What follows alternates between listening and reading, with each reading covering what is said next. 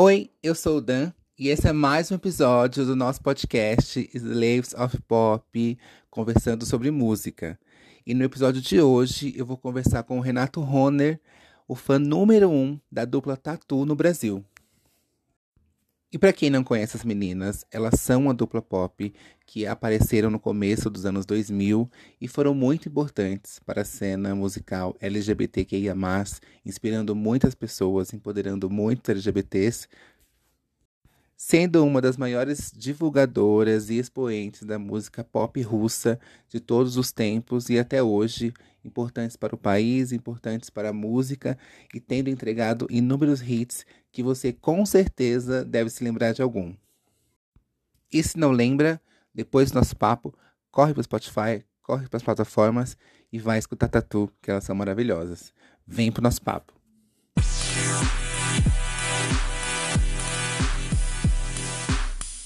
Eu adoro falar sobre tatu. Ai, que bom. Bom, então já vamos começar falando, né? É, Vamos. eu queria saber é, quando você conheceu as meninas é, e o que você gostou tanto nelas para virar esse super fã que você é. Nossa, quando eu conheci, é, é bem curioso isso. Em 2003, uma amiga, enfim, de condomínio, até lembro o nome dela, Fernanda, ela tinha ainda, era fita, né, ainda para colocar para ouvir, ou era fita ou era CD, né? Eu esqueci agora como que é o nome daquela fitinha pequena que você colocava assim. Ah, o cassete. Isso, o cassete, é. Ela foi, foi colocando as músicas e tal. Acredito eu que deveria ser da edição da Malhação, talvez. E aí ela foi, colocou, e aí quando eu vi aquela música, She Said, eu falei, caramba, é isso aqui. Eu nem entendia nada o que estava acontecendo, eu simplesmente me encantei pela melodia, ah, pelas vozes, enfim, por tudo que estava montado ali. E aí, é, eu fiquei tão encantado que comecei a pesquisar na internet até descobrir que música era aquela, quem, quem tocava. Ela até me falou que tinha um, um erro muito grande, que o pessoal fala- falava THU. Eu lembro muito bem dessa época, que o pessoal falava THU, ah, é do THU. Aí eu fui lá, fui lá e coloquei. Aí escrevi tatu, né? E aí eu acabei, tipo, me encantando com as músicas, com a estética, ah, acho que os beijos que as meninas davam acabou também me encantando, deixou uma coisa assim mais aguçada ainda. Aí eu comecei a ver na TV também, eu ligava para, enfim, para poder subir, né? Para ficar, porque era top 10, enfim, e eu ficava ligando, sei lá, três, quatro vezes por dia, mudando de nome. E aí eu pedia muito, aí, enfim, tava sempre lá no topo, terceiro lugar, quarto. E foi assim que eu acabei conhecendo as meninas. Aí eu acabei criando site. Primeiro foi um blog e depois eu criei site, que o nome era tatugirls.com.br. Aí ficou na ativa até 2008, mais ou menos. E para você, essa questão delas é, terem esse, esse viés LGBT era uma coisa importante ou para você era um pano de fundo só? Olha, como eu era criança, né? Eu tinha entre 10 e 11 anos, então eu vendo aquilo ali, pra mim, é, acredito que no meu inconsciente, é, aquilo era importante, sabe? Poxa, tô vendo Uhum. uma coisa que eu nunca, que eu nunca vi, tô me identificando bastante, tô achando isso, que isso é realmente, sei lá, eu não posso te falar assim com toda certeza, ah, isso sou eu. Mas era uma coisa que eu ficava muito feliz em ver, que eu não via no cotidiano, né? Que a gente vê na TV, na internet, só casal hétero. Então eu fiquei, sei lá, encantado, apaixonado, e acredito que elas me ajudaram muito na construção da pessoa que eu sou. É, eu acho que elas ajudaram muitos gays, muitas lésbicas no mundo, mesmo que tudo tenha sido um plano forjado. Mas eu acho que que, nossa, elas ajudaram muito, de verdade. Sim, elas foram muito para aquela geração que era é, infanto, ju- juvenil ali e adolescente, elas foram realmente um marco, assim, né? Com certeza, com certeza. Eu não acredito que um LGBT que tenha ah, de 27 a mais de 30 anos não conheço elas. Sim, Brasileiro sim. Ou, ou seja de qualquer país, porque foi bem marcante mesmo. Verdade. E quando a história é, de que, quando elas revelaram a história de que, na verdade, era todo um plano ali de marketing é, delas serem hum. LGBTs, né? E tudo mais, é, te, te, te impactou de que, de que forma, assim? Na verdade, a casa caiu quando a Yulia engravidou, né? Em pleno auge do tatu. É, é teve, teve, isso também, né? É, eu acho que ali, eu acho que eu já tava, sei lá, um ano, um ano e meio de fã. E eu só vejo, Yulia grávida. Como eu ainda, não sei, não conseguia muito associar as coisas, eu fiquei tipo, sei lá, não, eu, não, eu não consegui ter nenhuma reação nem boa nem negativa, né? Eu só esperava, uhum. tipo assim, ah, que a banda continue. Eu não, não pensava muito ainda sobre essa questão e tal. Eu só achava muito bom ver ela se beijando e blá blá blá blá. Fiquei pensando, ah, será que a banda vai acabar e tudo? É... E aí ela foi e teve o filho, né? Aí qual pergunta que você me fez que eu gosto assim, quando eu esqueço para responder? É, não, que é, quando a, essa história veio à tona e quando você percebeu que ela estava grávida, né? É que assim, pelo que você está falando, é, você de fato era muito novo e muito. você tinha uma, uma visão muito normal, né? E o que, que tem que ser, né? Isso. É, e eu estou te perguntando de um viés de alguém que já se entendia é, LGBT e que já via aquilo como uma referência, especi especificamente, sabe? Uhum. Não, eu sabia que eu era que eu era diferente das outras pessoas, dos outros caras e tal. Eu já sabia isso, sei lá, acho que desde os 4, 5 anos. Mas talvez eu não tinha o um entendimento daquilo. Eu lembro Sim. de ser muito, muito, tipo, repreendido, é... não pela minha mãe, não sei pelo meu pai também, apesar de ele ser um pouco homofóbico, mas é, eu lembro é, fazendo uma pequena citação do Ruge, primeiro CD foi totalmente rosa e aí tinha glitter, então isso já era um, já era um probleminha. É, e aí já tinha as minhas do Tatu que eu tinha que ver o clipe de Alda Ser Escondido, ah, porque assim, minha mãe ela ficava meio, meio, pode falar palavrão aqui? Pode. Ela ficava meio puta é, com essa história das meninas se beijarem, então no começo era, era meio. Sim, tem, teve um pouco assim de pressão em cima de mim por é. gostar das meninas. Nem do Ruge, mas das meninas sim, porque elas se beijavam, né? É, era começo dos anos 2000, né? As coisas eram muito diferentes, né? É, isso mesmo, isso mesmo. Verdade. Então... Era muito. Ah, você falando da, da Yulia e tudo mais, é, fazendo a minha pesquisa, ah, a gente relembra, né? Porque também tem isso, né? A gente fica muito só nas músicas e tudo mais. Uhum. Precisa relembrar que a relação delas sempre foi problemática, né? Uh, e uhum. aí, eu não sei se é boato, mas uh, ela era uma, uma pré-adolescente, começo da adolescência, que elas faziam o participavam daquele daquele grupo infantil lá da, da Rússia, Neposed. rumores que ela era uma pessoa de muita personalidade, né? Sim. E aí, é, o que eu queria te perguntar é, no decorrer da, da, da, sua, você acompanhou as meninas, como que você via isso nela? É, você enxerga ela como a gente enxerga, é, como escrota mesmo, né? Eu estou dizendo é, a relação dela com a Lena, né? Aham. Uhum. Eu, eu sempre enxerguei ela como hum, a líder, porque eu via que a Lena é, sempre obedecia tudo que a Yulia é, mandava fazer. Tanto é que hoje em dia fica bem claro é, quando a gente pega vídeos e a Yulia simplesmente, tipo, gostava de moldar a Lena. Olha, vamos entrar no horário tal, no palco, tipo fica aí que, tipo assim, então a gente via a Lena um pouco reprimida, né? Uhum. Então a Yulia sempre gostou de estar tá ali no, no controle, de ser a líder e tudo.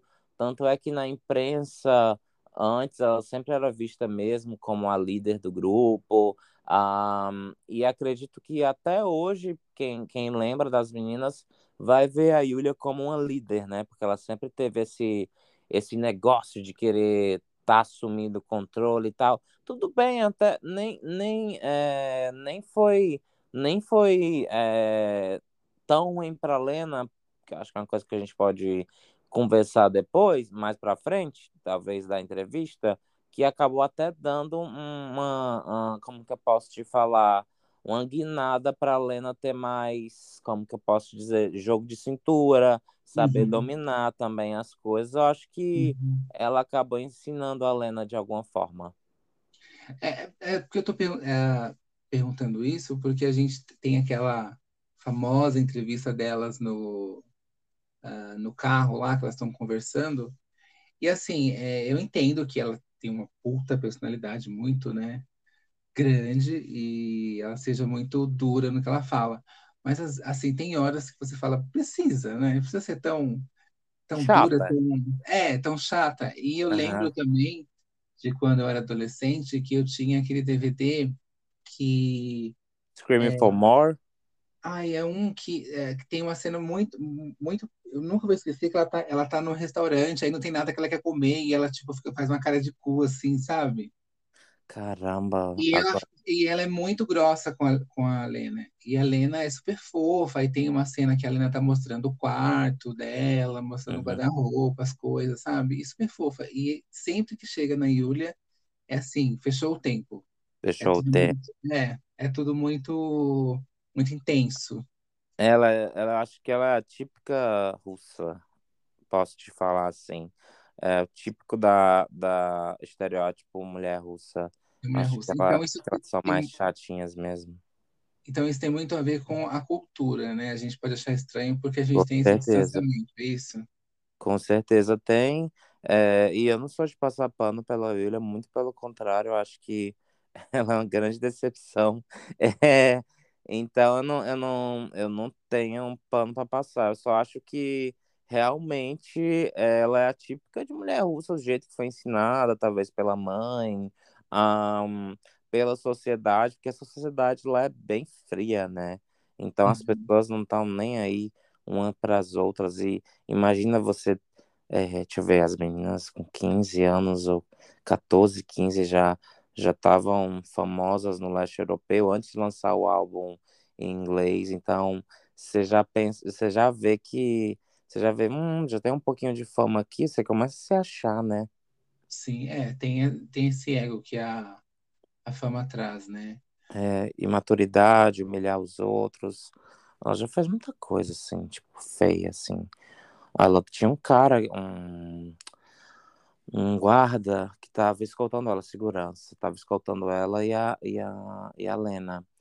E aí ela tava muito puta da vida porque o cara tava super protegendo ela e, segundo ela, tava afastando é, os amigos que estavam juntos com ela. Tipo assim, ela ficava, não afasta, não afasta os nossos amigos da gente. Não sei qual país elas estavam mas não afaste os nossos amigos da gente, blá, blá, blá, blá, começou a brigar com o cara, e aí quando ele chegou no hotel, ele pediu desculpa pra ela, ela disse assim, você tá demitido, você é um filho da puta, blá, blá, blá, e demitiu o cara mesmo, assim, no documentário mesmo, demitiu o cara mesmo, assim, tipo, não quero mais ver você, blá, blá, blá, blá, você é um louco, de ser internado, ela demitiu o cara mesmo, na maior, enquanto a Lena tava quietinha. Uma curiosidade também que eu tenho é por que que a, essa, essa abençoada não aprendeu inglês? Preguiçosa, né? Ela é preguiçosa, porque quando elas assinaram o contrato com a Interscope, é, as duas tiveram o mesmo tratamento no quesito de aprender inglês. Todas, elas tinham aula sempre é, de inglês, tanto é que a Lena, você pega um, um documentário é, que, tá no, que vem junto com o CD, você já vê a Lena ali estudando é, o inglês, etc, etc. E a gente não via isso, é, não passava nenhuma cena da Yulia preguiça, preguiçosa. Tanto é que quando ela foi gravar, eu entendo que você de russo para falar inglês seja difícil, mas realmente ela acho que foi tipo, ah, não, não tô afim. É, e, e ela e quando ela foi gravar o primeiro álbum em inglês, como tinha que sair o sotaque certinho, é, a letra correta, quer dizer, porque sotaque não importa tanto, mas a letra correta, ela passou a gravação desse álbum inteiro chorando.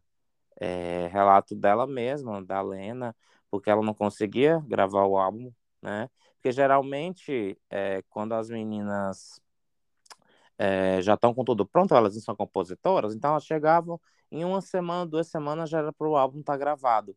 Então, uhum. realmente teve muito problema em relação a isso, a linguística, porque ela não se importou em aprender inglês. Até hoje é assim.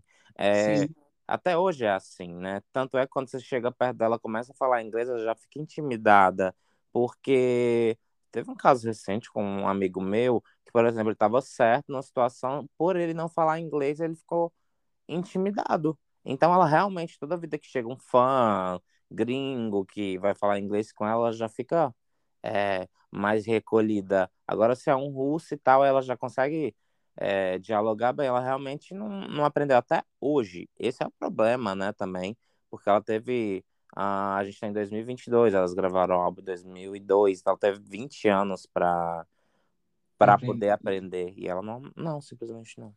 Até hoje. Tem uma, tem uma questão econômica mesmo, né? Ela poderia abrir mais o leque. A, o leque dela, né? Sim, com certeza. Mas não quis, né? Fazer o quê? Uh, sim. Uh, outra questão também uh, muito interessante é que fazendo a minha pesquisa novamente, é, eu fiquei sabendo que elas tiveram muitos programas e principalmente reality shows, né, na Rússia. Uhum. É, e aí a gente está em 2022 e a Rússia é um país realmente extremamente homofóbico, né? Sim. É, como que foi ao longo dos anos essa relação delas, é, antes de descobrirem que era uma, uma farsa ali a, a relação delas, depois disso, porque é, quando a gente vê as apresentações hoje em dia, a gente percebe que elas são é, elas são uh, importantes para a cultura deles, elas são respeitadas, né?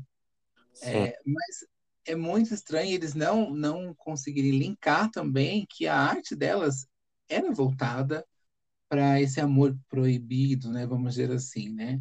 Então é, é, muito estranho você escutar as letras dela delas e não uh, imaginar que seja um amor LGBT ali, né? Sim. É, como foi essa, Olha, deles?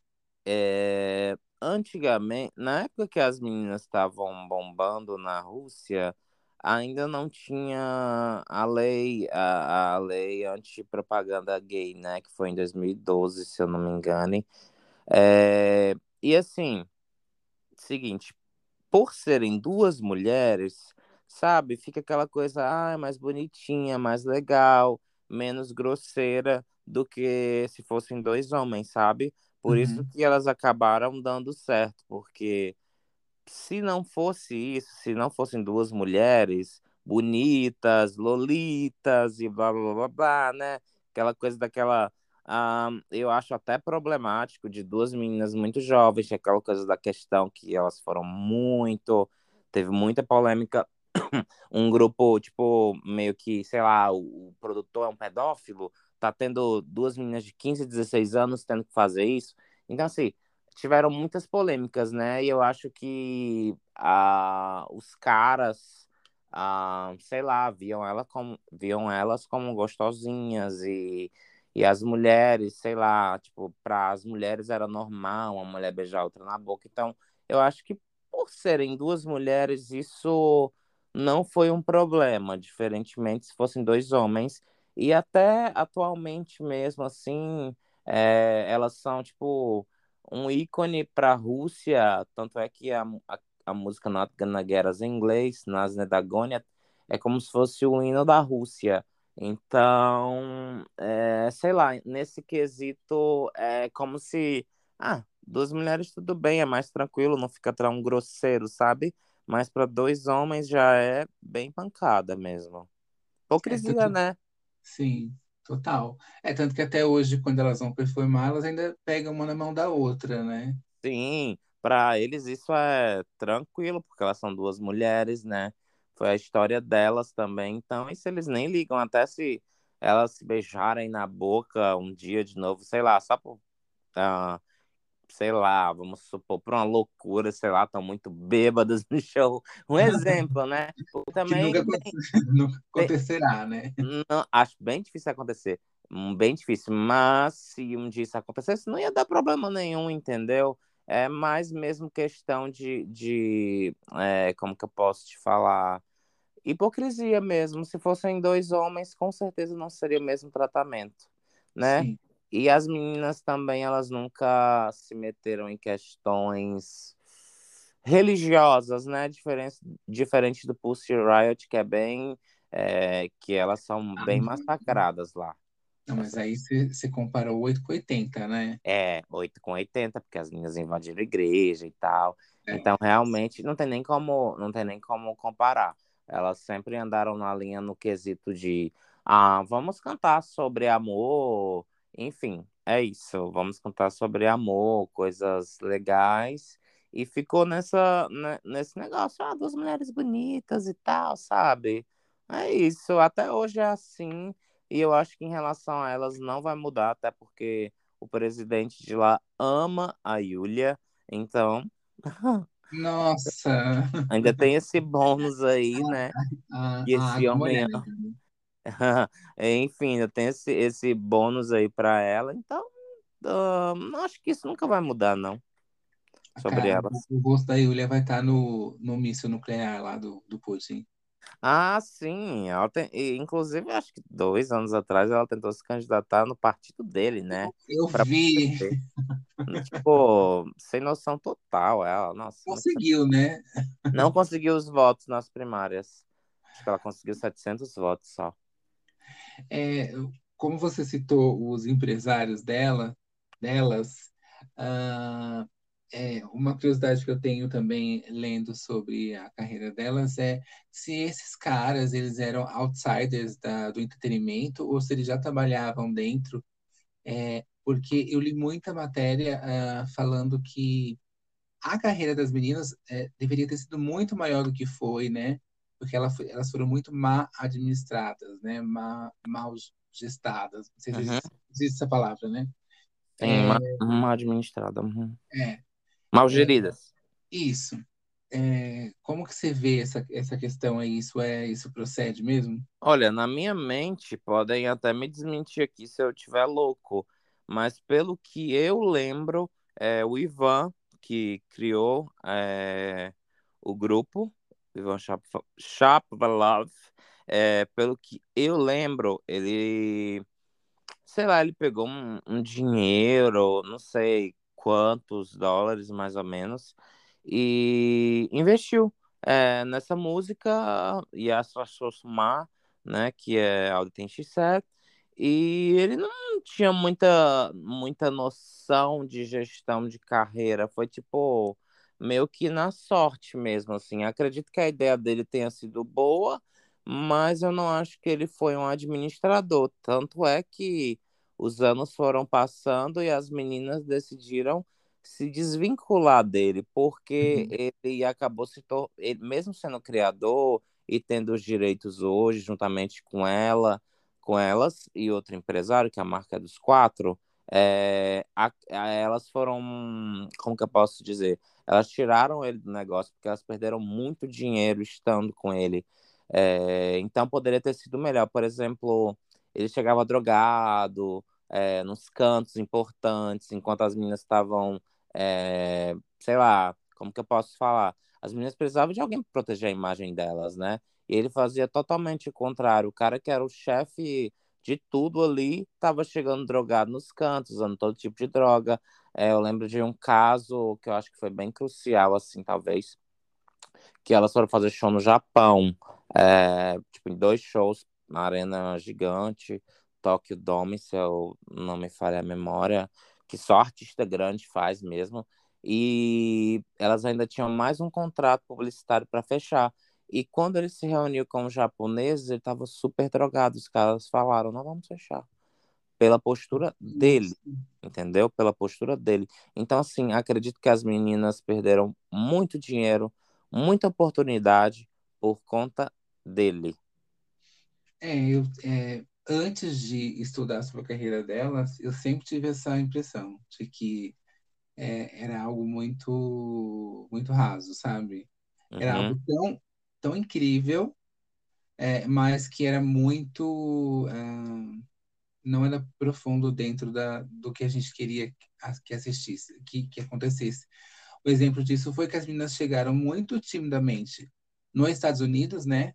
Que era um lugar que chegava, chegava para a gente diretamente, sim. né? As meninas, por exemplo, é, não estavam no VMA, não estavam é, no, até no EMA, né? No, no, Uhum, sim. fizeram uma aparição assim X no naquele Movie Awards lá, Aham, foi.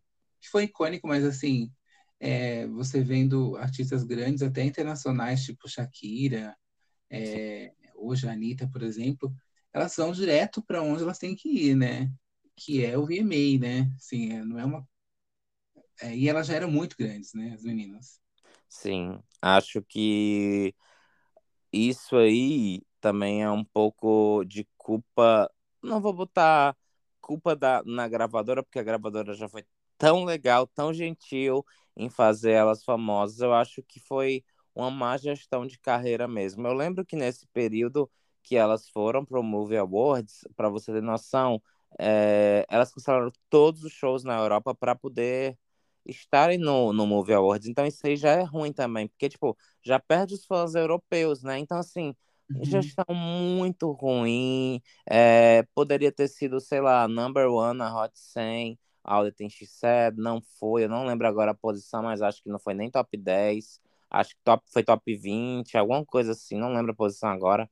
Mas, assim, tipo, era uma música que tinha muito potencial. Depois Not Gonna Get Us. Então, acho que teve uma, uma, uma, sei lá, uma má administração. Eu acho que a gravadora fez o que podia, o que estava no alcance, na minha opinião, né? Eu acho que não conseguiam era, eu acho que o que não conseguiam era, tipo, fazer uma boa administração Europa, leste europeu, Estados Unidos. Eu acho que elas não conseguiam fazer essa ah, conseguir gerir tudo ao mesmo tempo, sabe? Era para ter sido mais programadinho as coisas. uhum. Então elas poderiam ser muito mais famosas do que a gente pensa, né? Sim, com certeza. É, isso se, se deu também, essa confusão, em alguns momentos se deu também no- nos lançamentos delas, né? Sim, com certeza. Muito. Uhum, pode falar. não, porque é, pesquisando eu vi que elas, elas tinham prometido um EP em 2008 que não foi lançado. Elas tinham feito um concurso para os fãs remixarem uma faixa, Sparks, nome da faixa, Uhum, é, e que esse álbum sairia, esse álbum de remix, é, e aí é, não saiu, mas recentemente, acho que 2020, acho 2019, elas postaram um álbum lá de remix que é, que é bem interessante, porque ele é todo alternativo, né? Ele não é comum, eu achei incrível. aham. E aí é isso que eu ia te perguntar. Até nessa questão da gravadora, é, essa má administração chegou em algum momento também? Ahn, então, né, as meninas elas romperam com a Universal é, depois do segundo álbum, Dangerous in Movie, é, porque nem foi, nem foi a gravadora que a gravadora já não estava mais aguentando, porque já não era mais o primeiro empresário, era o segundo. E aí tudo ele fazia um milhão de exigências para as meninas. Essa foi a primeira vez que as meninas tiveram a oportunidade de visitar a América do Sul, a América Latina. Elas passaram pelo Brasil, não sei se você lembra, foram para a Hebe, para o Jô Soares, enfim. Eles investiram muito dinheiro em locais que as meninas nunca tinham passado para fazer a agenda promocional. Taiwan e blá blá blá blá blá. E nesse álbum elas venderam 2 milhões e meio de cópias, diferente do outro, que eu acho que foi 8 milhões. Mas só que elas, elas acabaram saindo porque da gravadora não foi por baixas vendas, mas sim porque o empresário delas, que inclusive depois foi empresário da Lena, um, agora, ah, o Boris Hans, que é o nome dele, ele colocava muito empecilho na frente das coisas, tipo, muito, muito empecilho, muito empecilho. Então, é, a gravadora acabou se estressando, ele também, as meninas acabaram, tipo, ah, vão, é, enfim, vamos ter que sair. Aí saíram, abriram a gravadora delas independente. Uh, aí o último álbum delas na Universal foi o The Best, né, of Tattoo, uhum. que foram as músicas do primeiro e segundo álbum. E elas simplesmente seguiram depois independente mesmo com a gravadora delas. E Mas foi... existe uma, uma organização melhor? Não, não, sabe por quê? Porque quando a gente elas lançaram dois álbuns, que foi o Smiles, é, que fala assim mesmo, que é o russo, que você vê até uma capinha de astronauta, e uhum. lançaram o As Magments. Nossa, agora já, já não estou sabendo pronunciar. Que é, você vê que a cara dela está rasgada. É, enfim, elas lançaram esses dois álbuns, né? Porque elas sempre tiveram o costume de lançar primeiro russo, depois inglês, né? Ou os dois juntos depois que elas fizeram o primeiro álbum. E não, não vendeu, não vendeu bem, porque não tinha como expandir aquilo ali. Quem que ia, o cara já tinha investido, que é no caso Boris, né? Ele já tinha investido tudo que ele podia nelas, mas não tinha mais como, sei lá, chegar à mídia internacional. Não era uma gravadora, porque naquela época você tinha que ter uma gravadora assim foda, né? Hoje em dia não, a gente vê vários artistas é, que estão em gravadoras independentes que estão aí bombando, mas antigamente era diferente, né? Sim. Então, antigamente tinha que estar na TV direto, tinha que estar dando entrevista, enfim. Então, realmente não foi, não, não foi bacana esse último álbum dela. Pelo é. menos chegou ao Brasil, né? A versão inglesa, inglês, né? Chegou, chegou. É, foi pela Coqueiro Records, é. que era a empresa brasileira. Aí eles colocaram no Brasil, no Chile e na Argentina. Foi lá que foi vendido. Não chegou a ser vendido nem na Rússia. Os russos ficavam, meu Deus, não sei o quê. Aí tinha comprado aqui né? e tal. Pois é. Então ficou uma, sabe, uma loucura e tal. Essa questão desse lançamento de último álbum delas. Eles tiveram acesso ao o russo lá, né? E aí, aí ficou só aqui. Tipo, até os fãs mexicanos, que são muito fãs mesmo, ficaram, tipo, muito revoltados, porque foi lançado em três países só. Então daí você vê como foi essa má administração, né, também. E o Boris que deu o problema para as meninas saírem da Universal. Daí você uhum. tira, entendeu? É ele mesmo que dava problema. Então, é, elas confiavam muito nele também, porque depois do, do, do Ivan, que é o primeiro, as meninas ficaram com ele na, na Dangerous Move inteira né, nessa era, então elas confiavam muito nele. Mas em, 2000 e, em 2003, 2004, elas já tinham um, elas já tinham um documentário que passava tipo toda semana na Rússia, é, em que as duas já ainda elas estavam em conflito com o Ivan e elas já falavam a gente já não é mais popular no mundo. Toda semana a gente chega para ir gravar e não tem música nenhuma. Então isso também foi um motivo delas é, delas terem saído do primeiro produtor. Sabe, foi muita coisa que aconteceu. Aí teve que esperar a gravidez da Yulia, que foi estopim, enfim, muita coisa, muito problema, né? Gente, é, nossa, muita coisa mesmo. É. é aquela minha dúvida do, do álbum de remix é o que eu achei que era? Era aquele antigo que eles, elas postaram? Ou aquele é um. um não, não, não, não é o que, não, não, não é o que tu, não é o que tu, o que tu fala. É o seguinte, é que as meninas, sim, elas prometeram, lançaram, só que não lançaram físico, lançaram online. Então o pessoal fazia só download naquela época, porque não tinha ah, ainda, não tinha ainda, como que eu posso te falar, é, Spotify, iTunes e blá blá blá blá. Aí hoje em dia sim, tá, tá upado nesses, né? Tá, acho que tá só no, na Apple Music, eu acho. Não sei nem, uhum. não, não lembro se tá no, no Spotify. Mas sim, foi lançado. É, mas foi aquela coisa, tipo, ah, tá lançado aqui e tal. Eram os fãs que fizessem os melhores remixes, mas foi lançado, sim, dessa forma, tipo, de baixar e, e ouvir, entendeu? Sim. Ah, então por isso que não. É, eu achei que era o mesmo, né? É, é, realmente foi lançado, mas foi tipo, ah, tá aqui o link para vocês, sabe? Foi aquela coisa sem nada físico, e aí lançaram assim. Lançado, né? Lançado de alguma forma. E você tem um, um álbum é, preferido ou você consegue tudo? Ah, distinguir qual que é o preferido. Caramba. O primeiro mesmo, ele é icônico, né? Então, acho que é o que marcou mesmo. Eu amo todos os álbuns, enfim. É, a cada mês eu tô ouvindo um diferente, mas questão de ser icônico e, enfim, letras também. Ah, o Dangerous The Movie tem letras muito profundas. Eu acho que as meninas, elas nunca vão, nunca vão, é engraçado, o som delas nunca vai ficar velho, porque é tudo muito atual, sabe? Até Uhum. mesmo da, da- do instrumental. É, enfim, a gente vai ouvir até um áudio tem X7. Nossa, a música pode ter sido lançada esse ano, um Hoje, é, né? Você vê lá tudo, é tudo muito atual, então acho que nunca vai ficar velho. Eu acho que elas foram, eu acho que quem fez todo o projeto de todos os álbuns foi muito inteligente, porque nada ficou velho. Não ficou aquela coisa assim, nossa, isso aqui é datado anos 2000. Não, é uma música que você pode ouvir sempre, sempre, sim. sempre, sempre. Ainda mais meu álbum favorito é o 200 Kilometers in the Wrong Lane, o primeiro. Sim. É, eu não. ah, eu vim me aproximar da música russa, sei lá, ah, de uns oito anos pra cá, né? Nove anos, que é o, o tempo que eu, que eu tô namorando, né? Assim. E meu namorado gosta muito de música russa e conhece, É. conhece todo mundo e, e tudo mais. Aí ele fala e eu escuto, e aí uma ou outra eu gosto, né? É, é, e aí, hoje em dia, a música russa é um, é um pop, um dance pop, né? Bem, Europop, né? é, um Europop.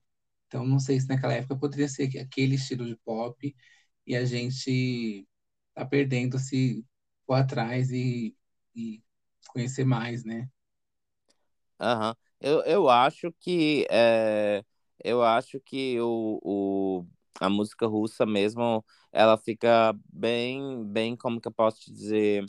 Ai, não é datada. A música russa, ela fica. Você já sabe que é música russa, tanto pelo sotaque quanto pelo, pelo Europop. Então, eles têm mesmo essa questão. Eu não, nunca me aprofundei em ouvir muitos artistas russos. Eu escutei algumas músicas que eu adoro ele, que é o Sergei Lazarev e o Dima Uhum. Bilan. Então acho que são, acho que são os dois assim que eu realmente tenho um pouquinho de, de como que eu posso falar, é, gost... iria super no show deles mesmo, não sabendo nenhuma música, quer dizer, sabendo poucas.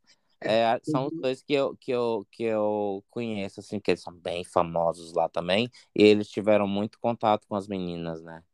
agora no começo do ano, agora, foi março, abril, veio uma banda de rock russo aqui em São Paulo. Sério? Qual o Não nome? sei se você ficou sabendo.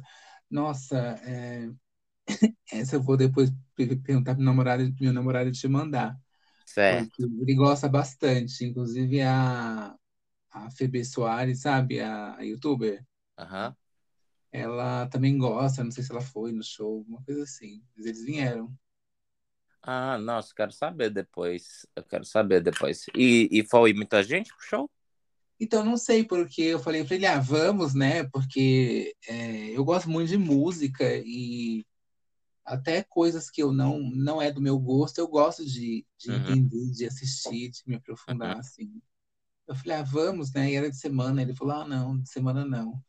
Ah, Ah, seria interessante, né? Conhecer. A gente não foi, acabou não indo. Caramba. Conhecer é, artistas diferentes, né? Até a performance deles, né? Assim, deve ser diferente, né? Sim. É ruim também dia de semana, né? Poxa vida, tem que ser uma grande prioridade na vida da pessoa.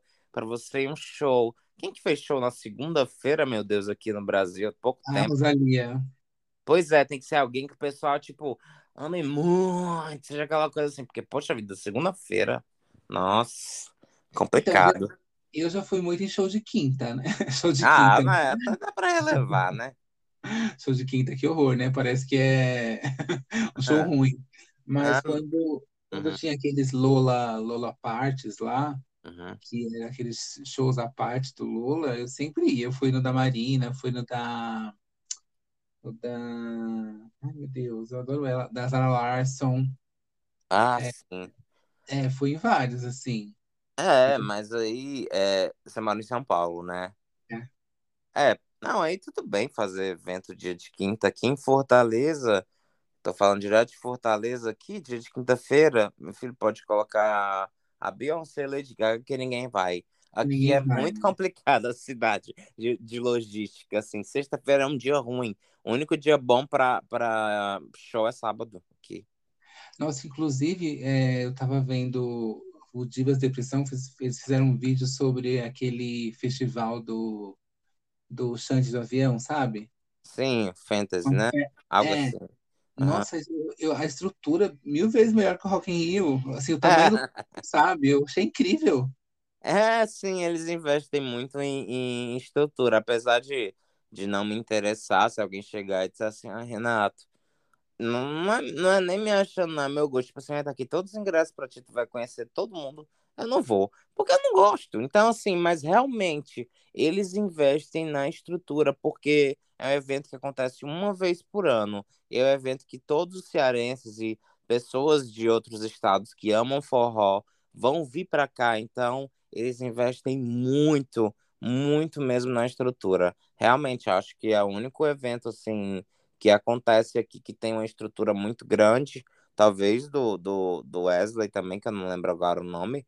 É, Ah, tem o é, Garota Safada, não, né? é, é, eu acho que Garota VIP, Garota, é, É, Garota assim. VIP, é. É, aham, é, esse também, mas eu acho que o do Xande, ele acabou ficando muito é, bem, bem mais famoso mesmo, assim, nessa questão. Então, realmente tem uma estrutura muito grande, muito grande. Eu fiquei, eu fiquei realmente impressionado, assim, e orgulhoso, porque é, a minha mãe é de Fortaleza, né? Ah, é? É, Legal. e, é, inclusive ela chegou semana passada aqui na minha casa, tá aqui comigo. Oh, manda beijo. E, sim, então, obrigado. É, então, é, tipo assim, eu sou praticamente de lá, né, também. Então, assim, eu fico muito orgulhoso quando... Oi? Você nasceu aqui em Fortaleza? Não, eu nasci aqui em São Paulo, mas assim, é, já fui muito para Fortaleza, já morei dois anos em Fortaleza. É, Olha, então, assim, fico muito orgulhoso quando vejo a cidade, sabe, é, é, se momento assim de destaque. É, sim, porque realmente é, é eu, eu amo lá, é incrível lá. Queria É, muito que, que eu queria muito que a cultura pop aqui fosse ahn, valorizada desse jeito também, sabe? Sim, me orgulho do Ceará, me orgulho de várias coisas, mas eu sou fã do pop. Eu queria que também fosse tão valorizado assim, sabe? Sei lá, então, chegar uma eu chegar ia te perguntar, você, é, você é, trabalha com essa produtora W, é W+, né? Ou Não, você a W+, ela é do Túlio. A minha é RR Entretenimento. A do Túlio, ele, ele faz em São Paulo, né? Os shows em São Paulo, ele faz vários em São Paulo. Mas A o da minha Lena foi você que fez. Fortaleza, eu fiz é, Glória Groove agora, em maio. E a gente Uhum. fez um centro de, enfim, eventos. É muito grande e tal, tipo, estrutura muito foda. É, enfim, e de internacional mesmo, eu trabalho com a, com a Lena. É o único que eu faço. Então, é, é que eu, eu, desculpa, eu me confundi, porque para mim quem tinha trago a, a Lena era a W+, mas é porque Não, fui eu o mesmo. logo ficou, é, é, ai, que legal, né? E assim, o, a Tatu tem um público grande em Fortaleza. Sim, a, a Lena tem um público bem fiel. aqui na América do Sul, enfim, na América do Sul e lá no México. Tem um público muito fiel. Mas eu Inclusive, diria que o Brasil lidera bastante, só fica abaixo do México. inclusive o primeiro álbum dela é, teve uma, uma versão em Espanhol, né? isso. Que é muito boa, eu não tinha escutado ainda. É, o É, sotaque dela tá bem ainda, tá bem ainda, dá para desenvolver, mas tá bom. Para quem é russo. É, mas é muito bom, mas também assim, né? Ficou no churrasco, né? Porque ela trabalhou aquele mercadinho, mercado ali e Uhum. ficou por uma vez e tchau, né? Tipo, galera, É, porque também acho que aconteceram várias coisas depois quando ela lançou esse álbum. Eu acho que as meninas, se eu não me engano, um ano, mas foi muito rápido. As meninas já se uniram de novo em 2012 para ir pro The Voice, aí depois começaram a fazer show juntas e ficaram até 2014. Aí ficou aquela confusão de carreira solo com car... claro, não atrapalhou, mas aí acaba que o tatu não, elas nunca vão falar que tatu é a prioridade, mas no fim das contas é o que dá mais dinheiro, né? E acaba uhum. que fica aquela loucura toda na cabeça, aí não dá para fazer as coisas direito da carreira solo. Ah, falta muito planejamento sempre. Logo agora, Sim. agora o tatu atualmente são as duas, né? Que gerem tudo. É. E você vai trazer elas para o Brasil? Uau, então, tenho, eu tenho um amigo russo que é o que fez o evento com, com elas, né? O que elas, enfim, fizeram esse comeback aí é, no evento festival. E ele quer muito fazer Brasil e eu falei, vamos fazer, eu quero muito. Só Aí, que. Com certeza estarei. Ah, sim, já é meu convidado. A gente quer muito fazer, mas a gente espera a guerra passar e que as meninas não briguem até lá, né? Porque elas passam, elas brigam bem fácil. Qualquer coisinha elas brigam e se separam. Aí tem que torcer para duas coisas, para a guerra acabar e para as duas não brigarem. Meu amor, aí é o nome das duas no mel, tá? é complicado essas duas. Mas, mas realmente a gente quer muito fazer. É, agora quando, não sei. Mas sim, é planejado uh, até em primeira mão para ti, para todo mundo que vai ouvir. É planejado que as meninas façam a tour internacional dessa vez. E... o mundo pede, né? É, o mundo pede. É o e... fim da guerra e o mundo pede. E é, tá todo no mundo inteiro, né? É, e rumores, rumores, que eu não vou falar na minha boca, assim, mas que o novo álbum tá, tá aí sendo produzido. E, e que elas vão vir aí, quem sabe, com uma gravadora grande. E você consegue falar é, que aconteceu para elas finalmente conseguirem, é, ao que parece, né, se acertarem e darem um, um isso que está falando, né, de, de, ter realmente um planejamento, uma estrutura bacana é, uhum. e um álbum, porque, né, assim, se vão fazer um álbum porque elas estão bem conectadas bem boas, outra. É. Um, antes, antes de tudo, eu acredito que o dinheiro é o principal fator. Ninguém é hipócrita aqui.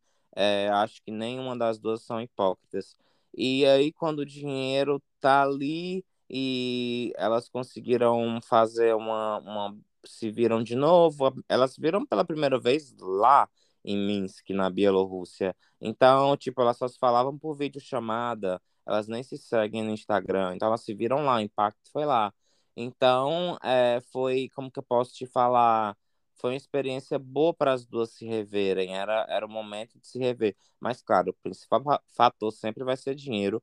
Porém, se existe uma briga, assim, vamos supor, brigarem amanhã, decidirem se separar, não tem dinheiro nenhum que junte. Já acredito que elas viram que a banda, sei lá, o primeiro álbum é, fez 20 anos também, e uhum. elas já queriam fazer um tributo na Rússia esse ano, e foi impossível fazer, viabilizar. Aí, ah, pagaram a gente bem para ir para Bielorrússia, vamos. E aí a experiência delas foi muito bacana, então acredito que isso conectou elas novamente, mas elas nunca vão ser amigas.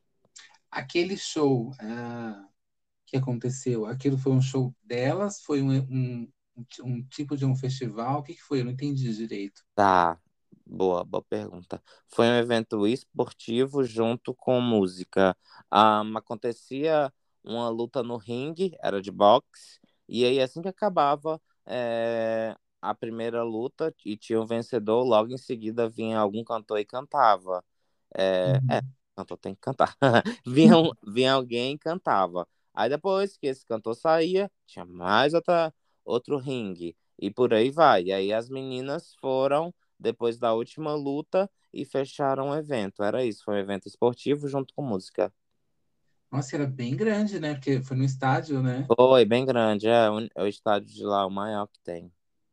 E aí, é, como que foi essa sua, esse seu planejamento e afins de ir até lá? Você já tinha encontrado as meninas em algum momento? É, quando elas vieram para o Brasil, você tinha idade para encontrá-las? Não tinha idade. No Brasil, eu nunca, não tinha idade que elas vieram em 2005. Eu sou de 92, então eu tinha 12 ou 13 anos, foi impossível. Uhum. Eu, elas fizeram um showcase lá na Rádio Mix, que eu lembro, assim, né, bem frustrado. e, e aí, o que que aconteceu? Eu tava acabando de voltar, é, tava, tava onde, senhor? Eu tava em Portugal, é, tava em Portugal, tinha acabado de acordar, aí o meu marido falou assim, abre o teu feed. Aí eu abri. Eu, ah, o que que tem? Ele, aí ele foi me mostrou. Show do Tatu confirmado. Eu, hã? Quê? Tipo assim, levei um susto. Meu Deus do céu, não acredito. Pro dia 3 de setembro, a gente tava, a gente tava saindo, sei lá, de lá dia 28 de julho, por exemplo. Eu tive um mês, eu falei, meu Deus do céu, eu não acredito. E agora? Blá, blá, blá, blá. O que, que vai ser da minha vida? Aí é, eu cheguei no Brasil, já comprei os ingressos. Não, comprei os ingressos já em Portugal, antes de, de embarcar para Fortaleza, né? Que tem voo Uhum. direto. Aí eu já, eu já comprei logo os ingressos para garantir, né? E aí, disse assim, quando chegar no Brasil, a gente compra. Como que vai ser a rota, né? Para chegar lá, já que esse país apoia a Rússia e ele tá banido também. Aí eu cheguei, fiz todas as pesquisas. E aí, primeiramente, a gente tinha que ir para Istambul. É, primeiro era Fortaleza, São Paulo, aí depois São Paulo, Istambul, depois de Istambul que a gente ia para Minsk, que é na Bielorrússia. Então, Sim. assim, eu acho que ahn, só de idas, assim, dentro do avião, só ida, ah, acredito que a gente passou umas 22 horas, mais ou menos, só voando Nossa. por conta da guerra, porque antigamente po- podia, antes da guerra, a gente poderia, por exemplo, dizer assim, ah, vamos para, vamos direto para Portugal e de lá a gente pega um voo para Bielorrússia, né? Mas não, não tinha como, porque eles estão apoiando a Rússia. E aí teve que fazer tudo isso. Tanto é que todo mundo que mora na Bielorrússia ou mora na Rússia, se eles querem viajar para qualquer canto, tem que passar por Istambul primeiro, não importa se eles querem ir para um país vizinho, próximo, não tem como, tá proibido. E aí tá bombando Istambul, né? Tá bombando, bombando. Istambul tá lotado de, de russo. e, Nossa, tá uma loucura aquele país ali. De- Tá ótimo para eles, né? Aham. Sim, com certeza. E, É, mas aí você fala só inglês ou você arranha no russo? Ah, não, não sei nada de russo, só sei é, sim, que é dar. Olha só, tô igual a Yulia, né? Não fiz o cursinho também, né? Não posso nem falar mal dela. E Pois é. não, que é, que é niet, só sei isso, privet, que é olá, só, só, só. Também não posso falar mal dela, ó, gente, que tá ouvindo aí, não posso falar mal dela não, que não aprendeu inglês, porque 20 anos, 19 anos, quer dizer, ouvindo russo e não saber porra nenhuma, Nossa, é. hipocrisias da minha parte. É, vamos deixar baixo essa parte. É, deixa abaixo. Aí teve a ajuda de, é, de um produtor lá, amigo, a gente ficava. Ele não sabe, ele também não sabe inglês. Aí lascou, né? Ficou português russo. A gente ficava no Google Tradutor. Ficava muito engraçado, porque a gente mandava um áudio, um áudio em português para ele responder em russo. Foi engraçado. Foi, foi, Meu foi uma Deus. experiência legal. A gente, a gente foi bem acolhido lá. E aí, como surgiu a oportunidade de você é, encontrá-las? Olha só como, como o destino é doido, né? É, eu tava tipo assim, tinha duas, é o que eu pensava. Bom, eram três alternativas, na verdade. Ou eu vou ver o show e, e ver só a Lena, já que é a única que eu tenho contato, e pronto. Ou eu vou só pro show, não vejo ninguém, ou eu vou pro show e vou ver as duas, mas vamos focar aqui em ver o show e ver a Lena, né? Porque a gente Uhum. sabia até então como que tava o clima entre elas. E aí, é, por incrível que pareça, é, quem me colocou no, no do- ela, enfim, começou a ter uma negociação lá no dia sobre quem elas iam atender e quem não iam, enfim, elas atenderam uns empresários, depois atenderam os fãs, aí elas, é, aí eu, tipo assim, questão de, acabou o show, dez minutos depois o produtor foi me pegar e disse assim, tem que esperar que tá tendo negociação lá de quem elas vão atender. E aí, na, e aí, quando elas souberam que tinham três fãs russos que viajaram da Rússia para lá, e, e dois, né? E, e dois da, do Brasil. É. Aí elas, tá, a gente vai atender. E aí eles chamaram a gente, a gente chegou lá, camarim, a gente ficou, os camarim delas é separado, uma é da Lena e uma da Yulia, né? Porque até então elas não estão ainda com uma relação, ó, amigas.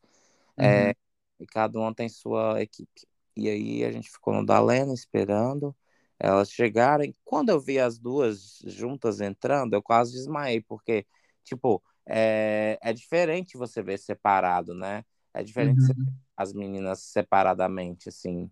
A emoção é, é diferente, não dá para explicar. E aí a Lena já veio logo em cima de mim, do meu marido, logo falar com a gente. E a Yulia ficou lá com os fãs russos. Aí chegou a hora de, de tirar foto. Conversei com a Yulia também. Ah, falei, Yulia, é, você lembra de mim? A gente trabalhou no Brasil em 2011, São Paulo, Rio, que ela veio fazer uma turnê aqui. E aí eu fiquei sendo, tipo, produtor dela e tal. Ela lembra, blá, blá, blá, blá, e tal. Aí essa foi a conversa que a gente teve. Eu falei, ah, que bom te ver e tal. Ela também é a mesma coisa. É, bem limitado no inglês dela, né? No inglês, assim, dela bem limitado. Por isso que eu acho que ela fica mais tímida. E a Lena lá, conversando pra caramba comigo, com o Otávio, tadinho dos fãs russos.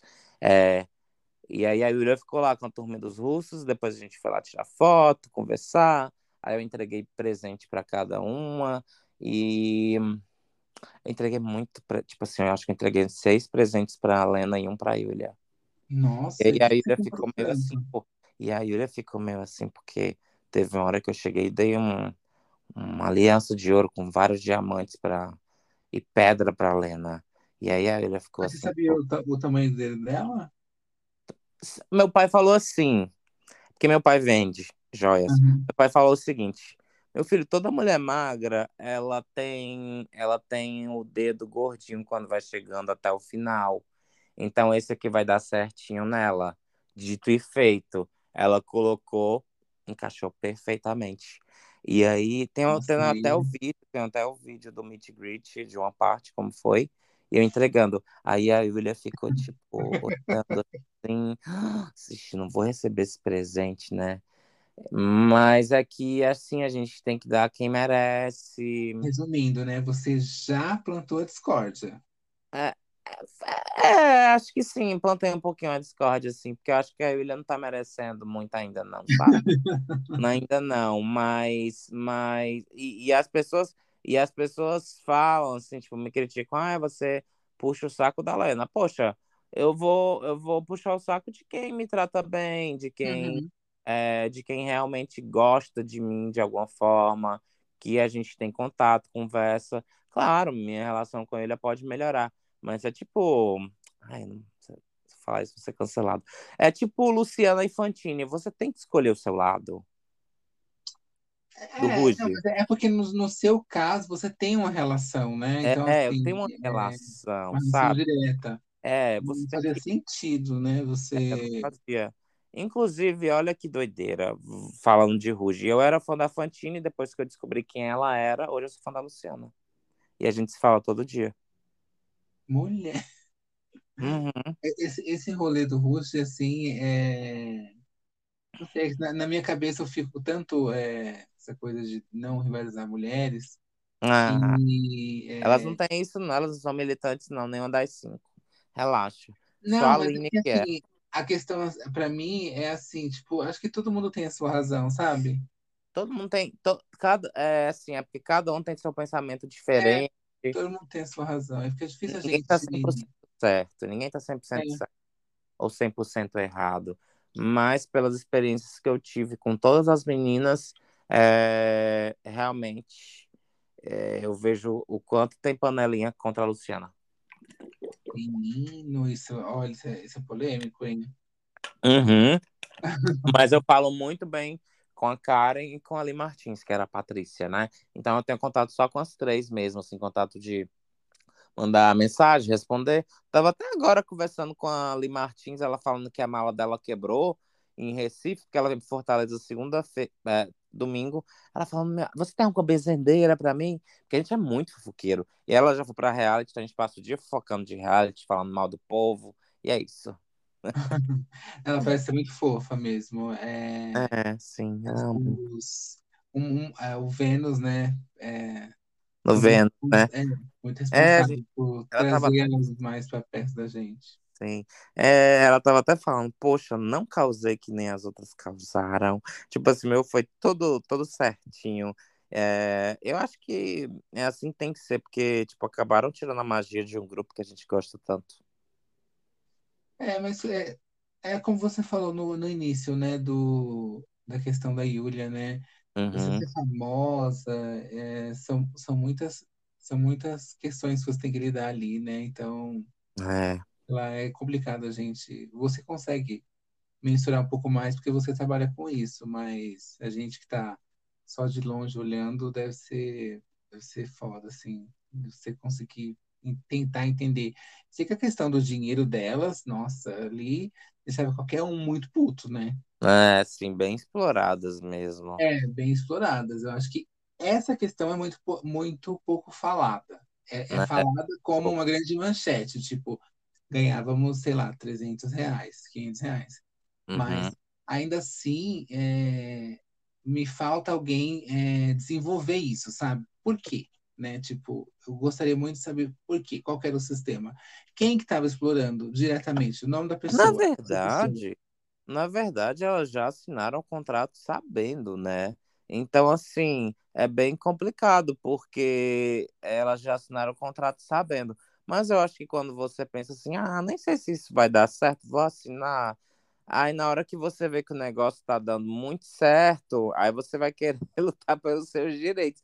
Então, elas Sim, já assinaram sabendo de tudo. Tanto é que, que acho que eram oito finalistas, sete, não sei.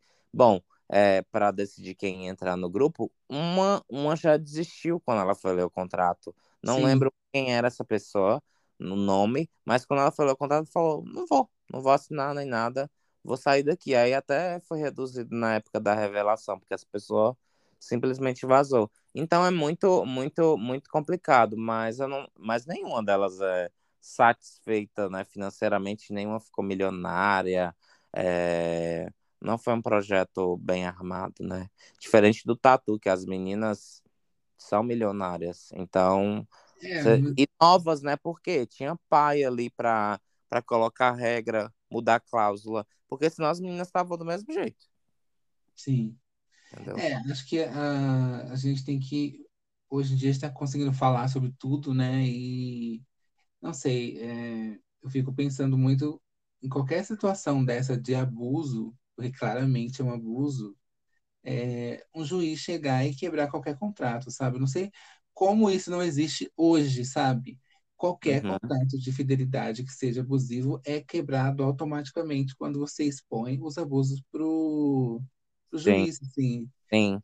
Não fica teve. Assim, é, é muito. Hoje em dia, graças a Deus, é, contrato não. Assim, você tá no contrato, é, principalmente abusivo, ele não te amarra mais. Você simplesmente fala, não quero mais, tchau. E você, se quiser, que vá para a justiça contra mim. Foi o que a- a- aconteceu com aquele rapaz, Luva de Pedreiro, por exemplo. Tipo, eu que vejo vários contratos abusivos, eu falo, "Fulano, pode sair disso aí agora. Não vai dar em nada. Antigamente, acredito que tinha um certo receio, medo e blá blá blá blá, né? Então, mas hoje em dia você tá no contrato abusivo, ou até no contrato que não, que no contrato que é bom, mas tu não quer mais estar nele. Hum, Olha, a justiça é tão, é, como que eu posso te falar? Ah, é tão difícil de explicar que um dia eles são bons, outros ruins, então é, é uma coisa assim que depende muito do ser humano. Eu digo, contrato não prende ninguém a nada. Tipo, eu vendo as coisas não prende se ele é bom, se ele é ruim. Você não viu a Anitta? Ela tinha um contrato. Ela simplesmente depois pagou uma, multa pra Camila Fialho e pronto, é assim. Ninguém é obrigado a estar a, a, a tá no contrato, seja ele bom ou ruim. É, sim, sim. Mas existem casos que ainda assim, tipo das meninas, né? Naquela época que É, elas é, ganhavam pouco, não tinham um, ah, alguém que, que as bancasse ali fora do grupo. Então, talvez a gente sabe que o, você precisa ter um, um dinheiro mesmo para você processar, para você se manter até que aquilo saia, até que você faça justiça, né? é, a Luciana E- saiu, é, mas ela não pagou nenhuma multa. Porque ficou claro que e nem foi proibida de nada, porque a imprensa fala que ela foi que ela teve que passar 10 anos é, sem poder aparecer na mídia da entrevista. Mentira. Ela podia lançar a carreira solo logo em seguida, mas ela estava tão abalada psicologicamente que ela preferiu ficar anônima, escondidinha, entendeu? Uhum. É, é, e ela lutou muito pelo grupo. Ela falou: meninas, vamos tentar melhoria e blá blá blá. Todo mundo ficava: ah, vamos. Na hora do vamos ver, ninguém quis lutar por melhoria. Na hora que tinha que ela tinha conseguido advogado, essa conversa em off, acho que as fãs nem sabem disso, né, cara? Enfim, a gente conversa bastante. As meninas hum, falaram, ah, não, deixa pra lá, vamos continuar. Ela falou, então não vou continuar, vou sair daqui. É isso, as meninas é, optaram por não subir a margem de, de, de lucro delas. A Luciana tentou o máximo por todas, mas ela não é Deus, né? Para fazer tudo. É, a Karen, a Karen falava, falou, acho que no Vênus também isso, né? Que a Luciana ficava revoltadíssima. Sim. É, esse retorno também, né? É muito óbvio que te, devem ter situações parecidas com essa, né? Um desinteresse de, de algumas pessoas em fazer o projeto ser tocado, mas é, eu fiquei muito passado, assim, como elas chegaram com tudo e de repente murchou como uma bexiga, sabe? Logo uhum, eu, fiquei né? tão empolgado, é, eu fiquei tão empolgado com, com bailando, por exemplo. Nossa, escutei muito bailando. É. é. fui assim em show, fui atrás. Sim. E eu acredito que hoje em dia, por a gente estar tá no outro momento da música, elas poderiam ter uma carreira mais saudável, né? Sem pressão e Verdade. de novo. É, é bem doido, né? Porque das cinco, tipo, das cinco, cada um tem sua opinião. Ah, acho que eu ganhei bem. Outras reclamam na imprensa que ganharam mal em questão a. É, em questão a esse retorno, né? Cada uma tem o seu, o seu ponto de vista, né? Ficou uma coisa assim, tipo, umas falam assim no privado, ah, pra mim foi bom. Outras falam, pra mim foi péssimo. Ah, porque muita gente tinha projetos que aí acabou abandonando para ir pro Ruge enfim, por aí vai. Cada um tem o seu pensamento em relação a essa, essa volta. Mas a minha revolta é que não teve um show tipo de despedida. É, tinha aquele show que elas marcaram aqui em São Paulo, que ia ser a gravação do DVD, né? E não sei se gravaram, não sei se não gravaram. Não, elas nem sabiam que ia ser gravação do DVD. Simplesmente o, o empresário Pablo Falcão anunciou isso sem avisar para elas e elas ficaram muito putas com ele, porque tinha que, tinha que ensaiar pra caralho é, para fazer um DVD e com, é, na, os figurinos já estavam bem velhos para para show. Então foi ele que foi um idiota, um pau no cu e anunciou sem avisar nada para as meninas. Simplesmente ele falou: vai ter gravação de DVD. Elas não estavam sabendo de nada. Aí elas mandaram ele cancelar aquilo na hora aquela gravação, porque elas precisariam de muitos dias para ensaiar e as roupas também precisariam ser reconfeccionadas, enfim, estavam tudo já, uhum. sabe? Então, mas teve show, só não foi DVD. Ah, entendi. Ah, tá respondido. Porque... Tá bom, né? Depois de Mistérios do Rio, depois a gente fala. Vamos focar no tatu. Verdade. É, em falando em má administração, é, eu queria só falar da, das carreiras solos, né? Porque a Yulia tentou uma carreira solo, uh, tinha aquele single maravilhoso lá, o. I didn't wanna do it. Ah, eu amava aquele single, amava aquela batida. Uhum. Acho que teve um single anterior também, né? Sim, All Because of You. E aí, prometeu, prometeu e não entregou mais nada. Pois é, o que, que acontece? A Yulia teve essa música muito boa I Didn't Wanna Do It. Nessa época a gente estava ainda em um pequeno contato, que era intermediado, e aí a gente fez muita coisa aqui no Brasil e no Chile para tipo, ah, vamos dar entrevistas, etc, etc. Teve muita entrevista, teve até G1. É, e aí ela deu muita entrevista e a gente começou a enviar para todos os DJs nas baladas as músicas. E aí uhum. tocou em bastante balada, mas assim, no Brasil, né? Eu, a gente fez Chile, fez Argentina, mas eu acho que o país que teve o maior desempenho ainda foi Brasil, em relação à mídia, né? em relação à mídia foi aqui, mas realmente não foi um, é, como que eu posso falar, um estouro, e aquela música é muito boa, tipo, eu coloco pra ouvir e falo, caramba, como Sim. que pode a música não ter, né? E o clipe já bem sensual e tal, bem legal, que ela gravou lá em Cuba. Caramba, como que pode essa música não, não ter sido um hit? Então, às vezes, é, falta um grande investidor, né? Milhões e milhões. Porque ela já tinha pago a música só, o, o clipe só. Então, faltava, faltaria um investidor no caso. Que é foda. Às vezes você lança uma música é, e pode, ela pode estourar organicamente, como infelizmente uhum. tem que estão bombando, mas é milhões injetados, né? uhum. né? É, nem e... na Rússia deu certo essa música? Ela lançou em, em, em, russo, foi bem criticado, porque a música é bem vulgar, né? Ah, em russo Sim. ela é vulgar. Nossa, mas assim. é bem ah. vulgar em russo. Eu não, eu, não, eu não lembro agora as palavras, mas é bem, é bem, é bem assim. Tipo, até na, na, na parte em inglês ela fala que, que ela virou cafet, cafetina da menina e tal. Na, ah, então, essas partes. Eh, nossa, eu acho incrível essa, essa popularidade. É, tipo, ela, é, ela fala que virou cafetina, então imagina a versão em russo, né? Eu não tenho uma tradução aqui em russo, mas realmente foi bem pesado lá. As críticas, que foi bem, bem rasteira mesmo a letra.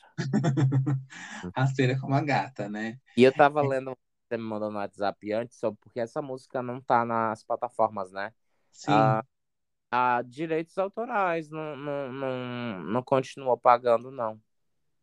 Oh, meu Deus. Não acho que não, a pessoa, pelo que eu me engano, a pessoa que escreveu e a outra que produziu não receberam o que era para receber e mandaram dar strike em tudo.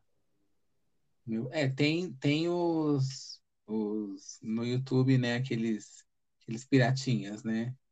Mas. É. Sim. Ah, aí, é. Alguém ganha de alguma forma, uh, mas como, uh, não sei. Mas ela oficialmente não mais, né? Não. Nem, nem no iTunes tem, né? Não, em nenhum canto. É. Só para ver o clipe mesmo e, e, só. É, um pouco depois dessa época, a gente começou a perceber que começou a ter problema na voz, a voz começou a engrossar muito, né? Sim. É, e aí é, ficou sabendo que ela teve um câncer, né, na, na tireoide. Foi isso? É, foi na eu lembro o lugar, o lugar exato, não sei, mas garganta, né? É, e aí a voz dela, na verdade, foi um, foi um erro, é, foi um erro que o médico cometeu nas cordas vocais dela, por isso que ela tá até hoje, assim, acho que ela já fez seis, sete cirurgias depois para tentar reverter um pouco esse prejuízo, né? Porque a voz dela sempre foi aquela mais fininha, né? Assim, tal. É. é. E aí, até hoje ela, até agora na, na, no show que elas fizeram, ela viajou para Turquia é, para fazer a cirurgia de novo, entendeu? Porque eu acho que ela já pensa assim, bom, não tenho mais nada a perder né? Então, acho que ela já tem esse pensamento. E eu acho que a Yulia, a voz dela já, na verdade, já estava ficando rouca desde, não era câncer, mas já estava ficando rouca desde 2004, 2005, a partir daí, porque eu não acho que, ela, na minha opinião, ela não teve um treinador vocal bom ali, ou nunca nem teve aula para uhum. ela, porque mesmo que ela tivesse todas aquelas gritarias e tal, ela poderia ser acompanhada por alguém 24 horas e não perder a voz aos poucos. Então ela ela ela já já estava perdendo a voz mesmo sem o câncer, né? Então eu uhum. acho que isso aí foi falta também, mais uma vez, de administração, de também uma, humano, né? Não humanizaram ela também essa questão. Acho que não foram bacanas com ela, ninguém. É, ela precisava de alguém, de algum fono tá ali com ela 24 uhum. horas. Todos os cantores andam com fono. Então, assim, é, justamente logo ela que tinha que ficar dando aqueles vocais, assim, né, nos álbuns e tal, que mexia muito com a voz dela. Então, pro segundo álbum, você vê que é, a voz dela tá ok, ainda tá parecida com o do primeiro, mas já não é tão parecida assim. É, isso que eu ia te perguntar. É, ao vivo, ela consegue fazer o ao vivo, mas ela só não consegue dar os agudos, é isso? É, digamos que a voz dela virou. Como que fala a voz quando já é mais rouca, meu Deus? A voz dela agora já não é mais aguda, é outro, outro nome. Ah, esqueci agora. Mas ah, aí você acha que nesse suposto novo álbum a, a gente vai estranhar uma, uma nova. Voz dela, né? É, uma nova tatu, assim, né? Porque se a gente não tem mais aquela voz infantilizada ali, é, vai tirar muito a estética do, do que era as meninas. Né? Óbvio que a gente entende que já são duas mulheres adultas, né? E, uhum. e elas podem vir para esse lugar assim, mas. Então, o que vai amenizar, né, vai ser a voz da Lena, né? Porque a voz da Lena não mudou praticamente nada. Ela soube deixar a voz dela é, bacana até hoje. Então, acho que a Helena vai salvar. Até quando elas vão cantar o The Set, na hora que a Yulia vai puxar o é, Daddy, looking at me, will I... A, a Lena já vai lá e ajuda ela, tipo, fazendo back vocal, porque ela não consegue puxar mais. Então, tem muita coisa que fica limitada. Elas chegaram a lançar um, um, um último single, mas elas brigaram, até gravaram clipes separadas você já vê como que ficaria ali o, o Tatu, que foi em 2014. Uhum. É, quando elas brigaram, elas gravaram clipes separadas. É, o nome da música é Love in Every Moment. É um clipe delas com, com rapper. E você já vê a diferença total ali. A voz da Yulia rouquíssima, assim, já. Isso já foi depois do, do câncer. Sim. Uh, e aí, indo um pouco pro, pro lado, o dark side da gata, é, a gente teve essa virada aí dela, né, pro, pro lado obscuro da coisa, que é ela negando, né, assim, a, a ideologia que ela tinha antes, né? Sim, homofóbica, né, no é, caso. Homofóbica, é. Eu não queria falar, mas... Tá, Vamos lá. Com a liberdade, assim, é, é, você consegue explicar o que aconteceu nessa, nessa gatinha? Porque. Consigo, consigo, totalmente. Ela é uma pessoa que vive de moda, né? Então ela vai para o que a moda está ditando. Se ela vê que a Rússia está indo para um lado, ah, para um lado conservador, ela vai também. Se ela vê que está indo para o lado liberal, ela vai também. Ela é uma pessoa sem opinião própria. Mas vamos lá. O entrevistador perguntou se ela condenaria o filho por ter relação não tradicional, que no caso seria gay. E ela falou que sim, porque ela disse que o homem com muita liberdade é muito ruim para ele e que o homem nasceu para ser procriador. É... que mais, meu Deus, que ela falou? Aí o cara pergunta, mas como assim o homem não pode, a mulher pode? Você falou que sua filha pode ser lésbica. Ela falou, ah, mas minha filha pode ser lésbica, não tem nenhum problema. A mulher, ela nasceu para ser livre. Ficou aquela, tipo, como assim, gente? Ela, eu não sei se ela pensou assim, hum, será que eu vou ganhar mais lésbica para mim? Mais fãs lésbicas para mim? Não sei o que, que ela pensou, mas é muito estranho você dizer que teu filho não pode ser gay, mas a tua filha pode ser lésbica. Isso é não... melhor, melhor tipo... é que essa fala aí, ela remata falando que os gays são melhores que assassinos e ladrões e, viciados. É, né? ainda tem essa fala, nossa, muito aquela coisa, né? Ai, prefiro ter um filho gay do que bandido, né? Aquelas coisas que a pessoa fala, né? Aquelas comparações ridículas, colocando essa categoria. E uma, o pior para mim é a plateia batendo palma. Sim. Ela já fala e a plateia bate palma. Mas, aí depois de, de, sei lá, acho que um, depois de quatro anos, ela vai se reúne com os fãs num, num meeting, assim, tipo. Porque elas sempre tiveram esse negócio de tipo, ah, vamos organizar aqui no parque com os fãs e receber eles, sei lá, uma vez por ano, ah, e responder pergunta, tirar foto, enfim. Ah, acho que ela recebeu em frente à casa dela, sei lá. Acho isso, que foi... isso de graça. De graça. Ela, ela cobra. É, é, elas não cobram por Meet, não. Isso foi tipo assim: a gente junta um grupo de fãs, marca, marca o endereço, o local, o horário, enfim. Aí foram os fãs, aí perguntaram para ela sobre isso, sei lá, depois de quatro anos. Ela falou: Mas, gente, não tava falando sobre a comunidade LGBT, tava falando sobre meu filho. Ou seja, para ela, é, a, os outros podem ser gay, mas o filho hum. dela. Entendeu? Tanto. É, fora, né? É, né? Tanto é que agora nessa, nesse comeback, todo mundo que tava lá da equipe dela era gay. Todo mundo. Todo mundo que tava lá era gay. Tipo, então, tipo assim, o filho dela não pode ser, mas os outros podem. É, existe esse tipo de homofóbico, né? Que tenho amigos que são, né? Mas o meu filho, uh, o meu irmão, alguma pessoa Sim, mas que gente... realmente importa para mim, não, não será porque, uhum. eu não quero mesmo, porque eu não quero, fim. Né? É, tipo, eu não entendo porque a, em 2008 as meninas foram quase para prisão porque elas foram para parada gay. Tem é, elas foram para parada gay em Moscou e a, e a Yulia e a Yulia faz uma defesa incrível sobre os gays. Eu não consigo entender o quanto ela o quanto ela é, decaiu nesse aspecto porque uhum. não sei se também porque a Yulia ela é mulher de tipo, vários traficantes, os maiores bandidos da máfia russa. e ela é, ela mesma bate no peito, ela acha isso máximo, bonito. Então, não sei também se o ciclo de amizades que ela começou a ter com esses bandidos, os amigos dos bandidos, ah, começaram a colocar. ela bate no peito para dizer que é mulher de bandido e ela adora, ela acha isso máximo, entendeu? Então, assim, a gente vê uma pessoa totalmente incoerente.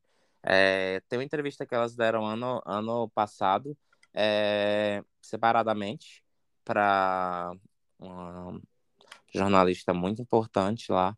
E aí ela, aí no final da entrevista, os filhos dela estão lá e ela, ela fala para os meninos saírem de perto. Aí a, entre, a, a repórter começa a falar, né, tipo a entrevistadora, sobre essa galera que ela namora e tal, que ela é conhecida. E tipo, ela morre de rir, bate no peito e tal, por namorar essa galera. Tanto é que, o, que os pais dos filhos dela são pessoas envolvidas em crimes, né? Então, assim, ela adora namorar bandido, ela é mulher de bandido. É, eu e... sabia que ela tinha tido, acho que o primeiro de um homem casado, e, e, e ela revelou, e ok, virou uma polêmica, né, do caralho lá na Rússia. Eu nem lembro, eu, eu, não, eu nem, eu, eu, sei que ele era um lutador, de, eu sei que era um lutador, ele, ele lutava, eu acho. Eu não, nem lembro o nome dele agora, acho que é Pacha, não sei, nem lembro mais o nome. É, e o último, o último, sim, o último ele tá preso até hoje, ficou um bom tempo, que é a russa, que é o filho, ela tem um filho bem japonesinho, né?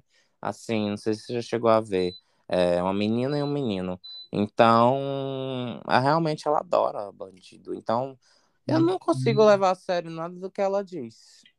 Gente, é um personagem de mau gosto, né? Ah, não consigo levar nada não, Mas assim, pelo que você está falando, é, a Lena deveria se afastar, né? Porque numa, numa suposta briga, discórdia, essa mulher paga alguém para matar ela, para fazer alguma coisa também. então, poxa, na briga, na briga delas, que elas tiveram em 2014, que foi depois delas é, fecharem, não, elas abriram a Olimpíada de Inverno, né? É, depois elas tiveram briga e a Helena fez um vídeo dizendo que ia, elas iam se separar de novo por conta de mau comportamento da Yulia, que ameaçou de, de fechar portas para ela nas emissoras tal, tudinho. A, a, a Yulia é amiga, tipo, de geral, assim, sabe? Aí ela falou que a Yulia ameaçou de. Ela já não ia pisar mais em nenhum programa da Rússia e tal. Ela expôs tudo, assim.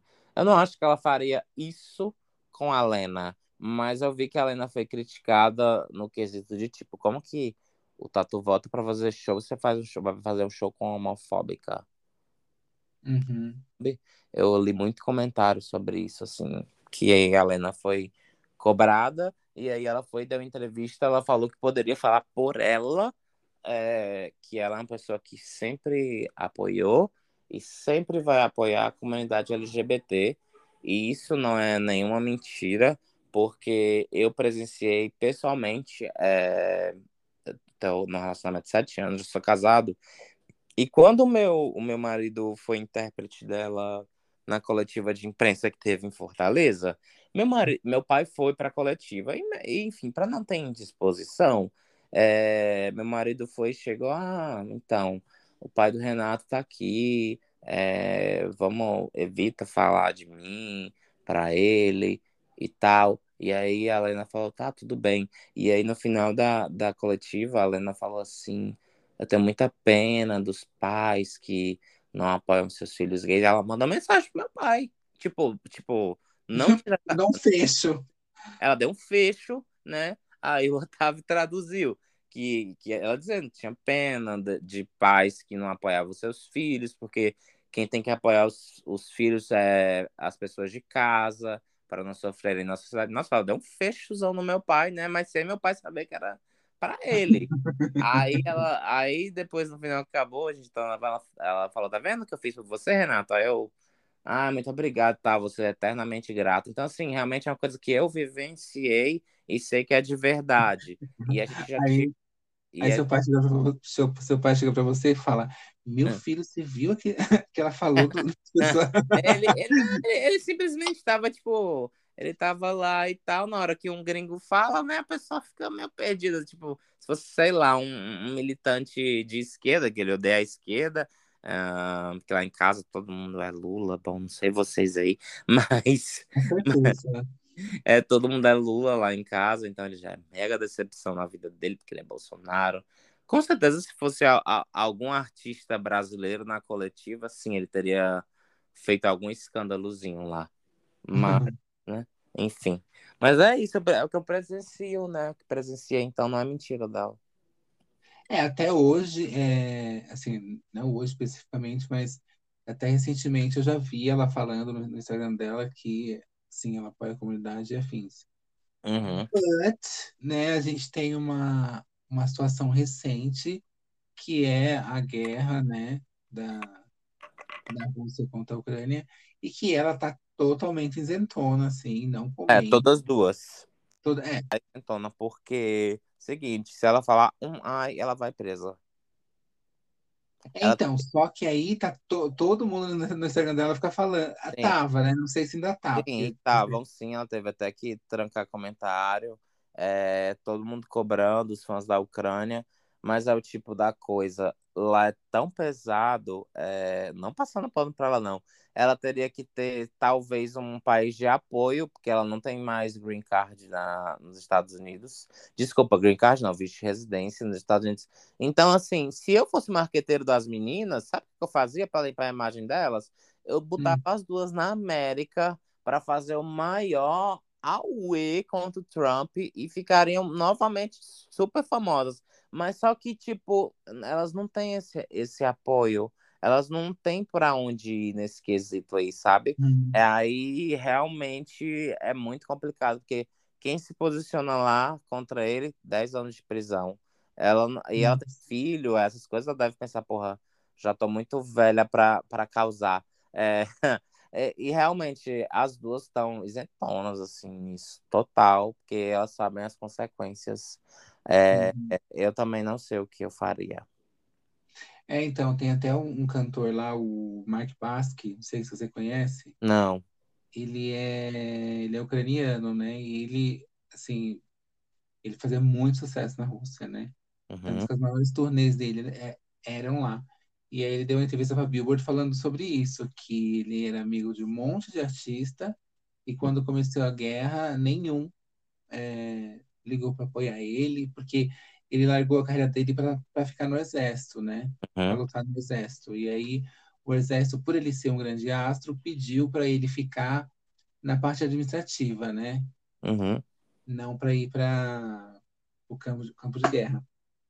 E Sim. aí, é... mas ele pedia ajuda para os amigos dele, né? Cantores ricos, para mandar dinheiro e fins e nenhum. Falou que nenhum. Não mandam. Não mandam. Não ajudam. Falam e nem falam no WhatsApp, nem Instagram.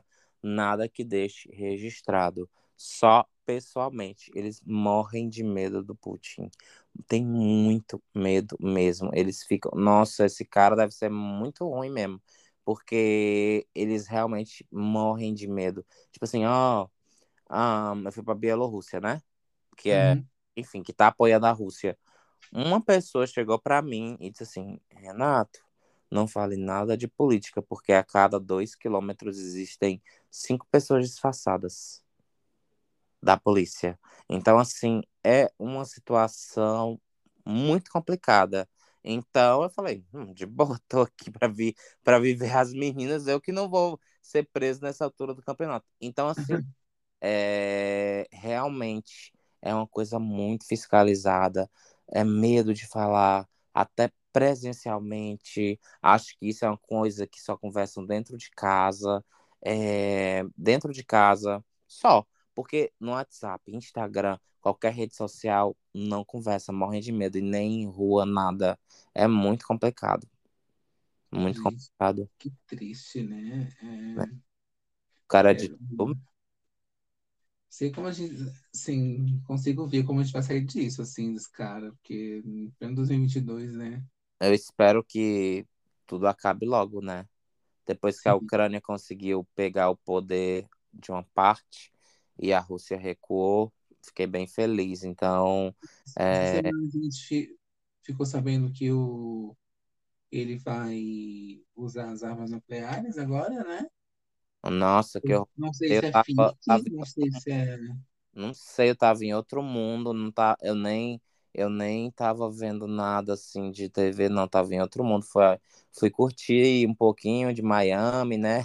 Eu Ah, tava é. tipo sem, ah, esqueci os problemas. Já já vai, já tem aqui no Brasil já já já as eleições, né? Já vai ter muita confusão e Ah, é tal. verdade. Ah, então, ah, é muito complicado tudo Não, mas isso. eu tô exatamente igual você, assim, eu, é, desde, sei lá, metade do ano passado, eu, assim, me escondi, é, nas minhas páginas de música, no podcast, e óbvio que eu me informo, né, vejo o que está acontecendo, tem os canais que eu sei que eu vou lá e vou saber de uma notícia verdadeira, mas, assim, não, não tenho ânimo nenhum para discutir sobre política, para... Eu não discuto porque é, em 2018 foi muito ruim para mim psicologicamente falando, ficar discutindo é, sobre Bolsonaro. Então eu prometi para mim mesmo que nessa eleição eu não ia discutir por nada. Se tem fulano, colega, amigo que é bolsominion, ok, problema dele. Eu não vou é, eu não vou deixar meu psicológico ser abalado por nada. Eu decidi, porque eu já tenho um psicológico bem frágil, então eu decidi não me meter em nada. Sim, é, lá no meu Instagram eu falo que sou Lula de vez em quando, aí perde mil seguidores, mil quinhentos, dois mil, é, mas assim, um dia antes, beleza, vou lá, coloco, nem ler os comentários. É isso que eu vou Uhum. fazer um dia antes, mas Fora isso, eu não, não entro em discussão mais, não, porque é só dor de cabeça. É, porque não adianta, as pessoas não querem mudar de ideia, elas querem continuar pensando do jeito que É elas querem. Bolsonaro, é Bolsonaro, nunca vai mudar. Quem é Lula, é Lula. E, e é isso, também não vai mudar. E é isso, agora é esperar, né? Eu espero que o Lula ganhe. É, Tudo amigo. indica que sim. A gente vai. Não, com certeza, tá 50%, você viu a pesquisa? Ah, você tava fora, né? Não, mas, eu, mas isso aí eu vi a, a nova que saiu. é, também vi comparativo com outras, até na do Paraná Pesquisas, que é de direita, que é paga pelo Bolsonaro 2 milhões e 700 mil. O Lula tá na frente. Toda vida eu só me baseio na de direita, porque eu sei que eles vão inflar para a direita. Aí eu vejo se a esquerda tá ganhando, entendeu? Aí realmente eu acho que o negócio tá, tá ruim pro Bolsonaro mesmo. Dessa vez. Acho Ah, difícil ele ganhar. vai ser nossa primeira notícia boa em. de- Em Desde que teve anos, vacina, né? Porque é. nada da vacina. A vacina foi uma notícia boa, né? Assim, chegou e tudo mais, mas. Nossa, foi um inferno, hein? Que a gente passou. tomei, a, eu tomei agora a Monkey, Monkeypox lá em Orlando. Ah, é? Ah, que legal. Eu ta- tava vendo um TikTok de um menino que ele teve. Nossa, é horrível. Deus me livre. Nossa, e o bom é que lá já, já cheguei, né, lá no posto, eu tinha, me- eu tinha me inscrito e tal. E aí a mulher já foi falando: você quer tomar contra hepatite A? Você quer tomar contra. Ai, meu Deus, esqueci o nome agora. É... Hum. Nossa, aquela quando. Meningite. Falei, quero, coloca aí, coloca aí. Bota tudo. Colocar, tomei o coquetel lá, cheguei lá e tal. Mas é a única coisa boa de lá, porque se a pessoa quebrar uma perna, ela fica devendo o governo durante anos, né? Ai, menino, isso é um, uma situação que tinha que mudar, né? É, então. Eles tá... tão rico, né? Assim, né? Já tanto dinheiro e não consegue. É, isso aí. É, mas sobre as vacinas, graças a Deus, eles são bonzinhos. Ah, eu não sei, eu tenho que tomar a segunda vacina daqui a um mês. Não sei se eu chegar no Brasil daqui a um mês, né? Mas, mas tudo bem. Acho que sim, acho que sim. É... Ah, vamos para o assunto bom também, que foi ah, a, gente, a, gente, voltando um pouco para a carreira da Lena. Ah, a gente teve o lançamento desse último álbum, que foi uma coisa extremamente surpresa para mim. É, não sei se foi para você. E eu achei esse álbum a coisa mais perfeita do mundo, assim, é um álbum muito bom, muito bom mesmo. E eu ficava gritando nas minhas páginas, né, é, para as pessoas ouvirem aquele álbum, porque era uma coisa, assim, é um álbum muito bom, muito bem produzido, muito bem cantado. É... Qual que você e fala? Aí... Uh, o This Is Who I Am ou o Mono?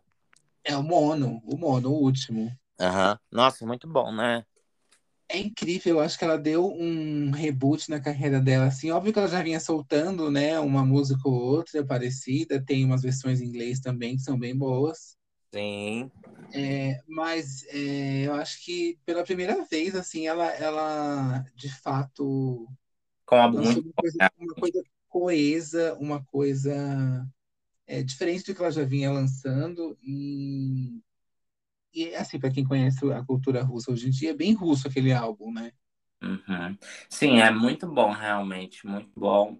É, eu já não deixei de adquirir minha cópia. Quando ela veio pro Brasil, ela trouxe. Só que ela foi uma filha da puta que ela disse assim: Eu só vou autografar para você da próxima vez que a gente se vê no Brasil. aí, aí eu tô até hoje sem meu autógrafo no. no, no, no, no... Ah, mas eu, eu, comprei, ela fez umas edições físicas. É, realmente um álbum muito bom. Ele é bem melhor do que o primeiro, This Is Who I Am, não tem nem comparação. É, não tem nem... Pergunta, é, você acha que o, o, aquele sucesso do primeiro, ele se deu muito mais ao remix do Dave Alder? Ou você acredita que, que os fãs do Tatu mesmo que fizeram aquele álbum acontecer? Ah, os fãs do Tatu fizeram acontecer porque a música Never Forget, né, é, era em menção a Yulia, né, então, até o clipe mesmo, você vê lá o enterro e tal da dupla. Então, eu acho que sim, foram os fãs que fizeram acontecer. E esse álbum, sei lá, acho que ela demorou quatro, cinco anos para lançar. Não, quatro não, mas é que pra gente que é fã de Tatu, tudo é uma eternidade, né? Assim, é. de lançamento de material. Mas foi muito tempo que a galera ficou esperando. Então, a galera é, ficou bem, bem contente quando saiu. Claro que foi muito legal ela ter pego lá o top, o top 1, né, na Dance Charts, né? Sim. Isso foi muito legal, mas não, não foi o. Como que eu posso falar? Não foi o divisor de, de águas, não, na carreira dela em relação a esse álbum. Foi a gente e mesmo que tava esperando muito tempo. Porque saía música picada, tipo assim, ó é, uma música, ela ia lá no show e cantava. Aí ficava já você com a música na cabeça. Poxa vida, quando é que vai, quando é que vai sair em estúdio? Tanto é que metade do álbum a gente já conhecia inteiro. Tipo, por ela cantar as músicas no, no show, sabe? Tipo, uhum. então foi uma coisa assim. Então a gente realmente estava bem ansioso para ouvir. É, você tá falando do, do Mono, né? Não. Tô do falando. Primeiro, álbum. primeiro, é. Primeiro.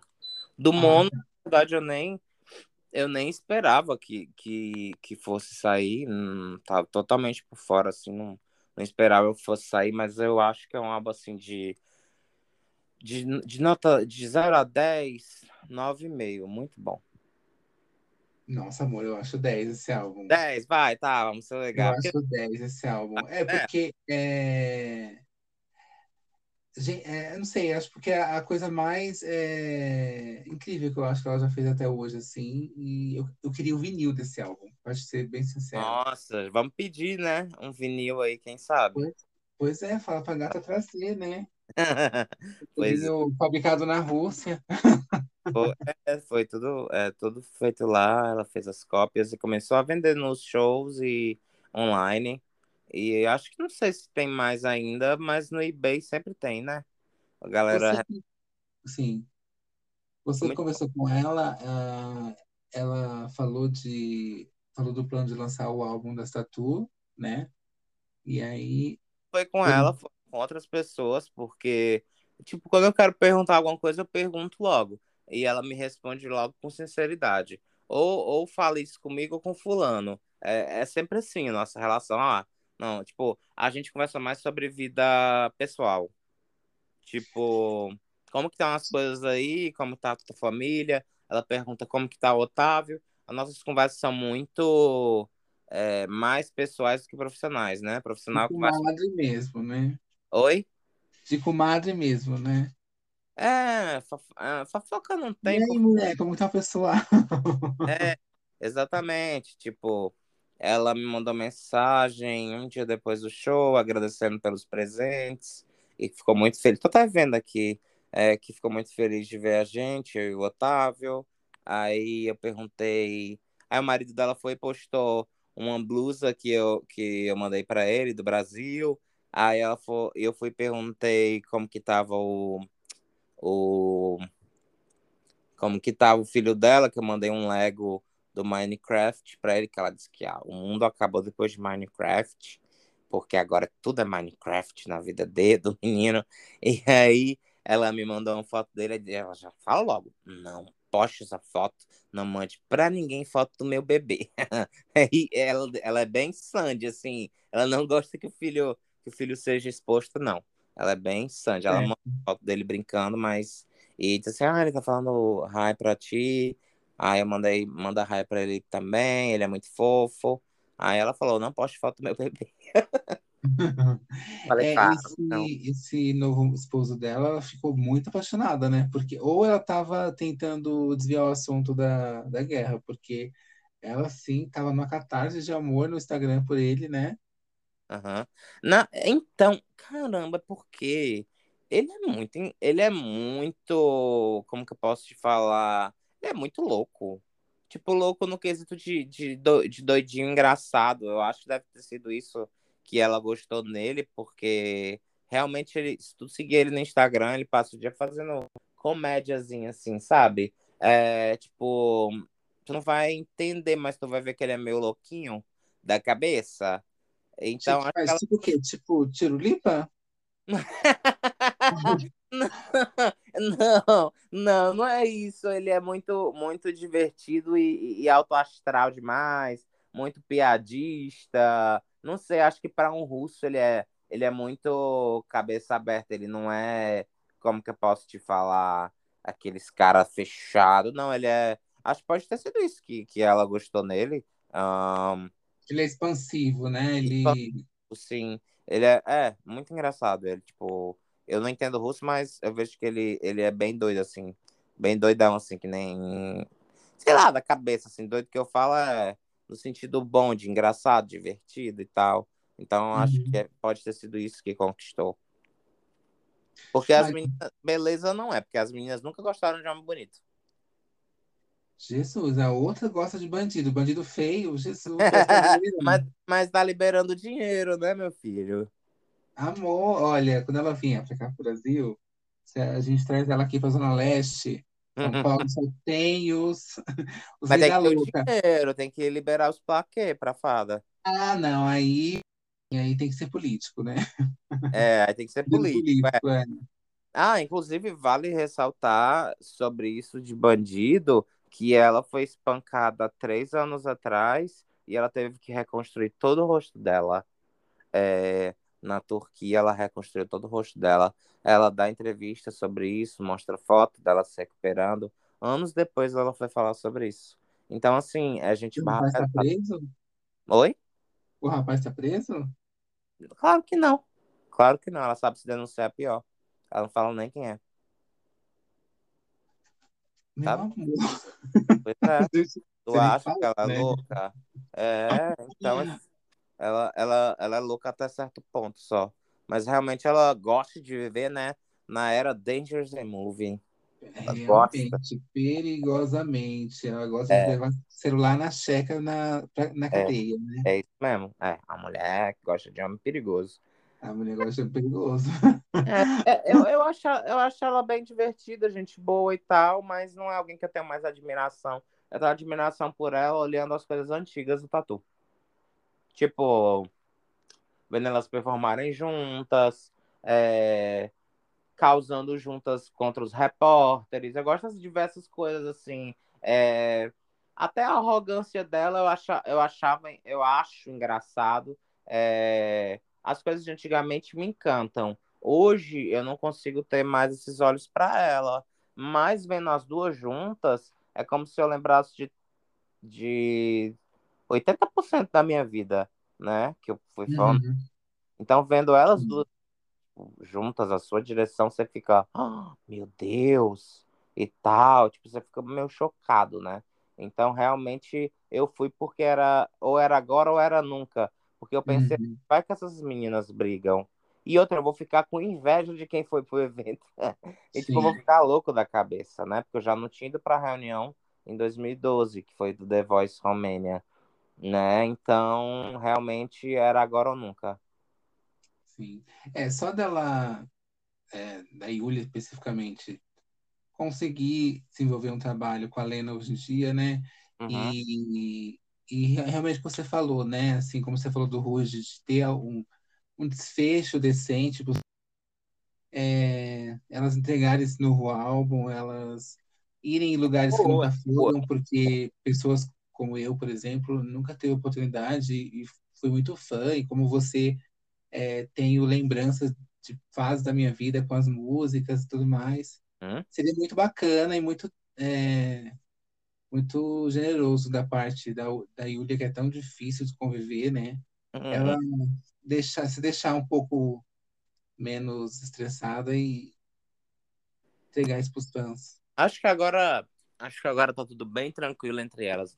É, o grande conflito que fez elas brigarem foi porque a Lena sempre foi chaveirinho dela. A gente volta lá no passado, quando a gente fala que a Yulia era muito dominadora e gostava de dominar. Hoje não é assim. E para Yulia ter entendido é, esse processo que mudou em 2012, a Lena já era dona da vida dela. A Lena, a, a, você pode pegar documentários sobre o The Voice Romênia, é, que a Lena queria comandar, fazer do jeito dela, a Yulia dava opinião, ela não estava nem aí. É, então, esse foi um, acho que um problema delas bem grande para Yulia, ver que a Lena já já estava totalmente independente. Então, a Lena faz o que ela acha que é bacana, lógico, tem o, tem o consenso em comum das duas, lógico, é, mas ela não vai acatar 100% o que a Yulia fala, porque agora ela tem opinião própria, então isso fere o ego da Yulia, porque ela sempre foi acostumada a dominar a Lena, e não é mais assim. Sim, agora Entende? muito Muito partilhada, né? Tem, tem que ser das duas. É, agora é muito diferente, muito diferente. Tem que entrar no consenso, equipe e tal. Tipo, tem uma cena, tem um pequeno documentáriozinho assim. Acho que é oito. É, na verdade, não é nem um documentário, é, é um vídeo que fizeram delas, da, a equipe fez na época, em 2012, 2013, 2012, depois do The Voice Romania. É, colocaram as duas dentro de um carro com algemas, algemas só as duas para dirigir. E aí a Yulia fica reclamando porque você tá tão longe de mim.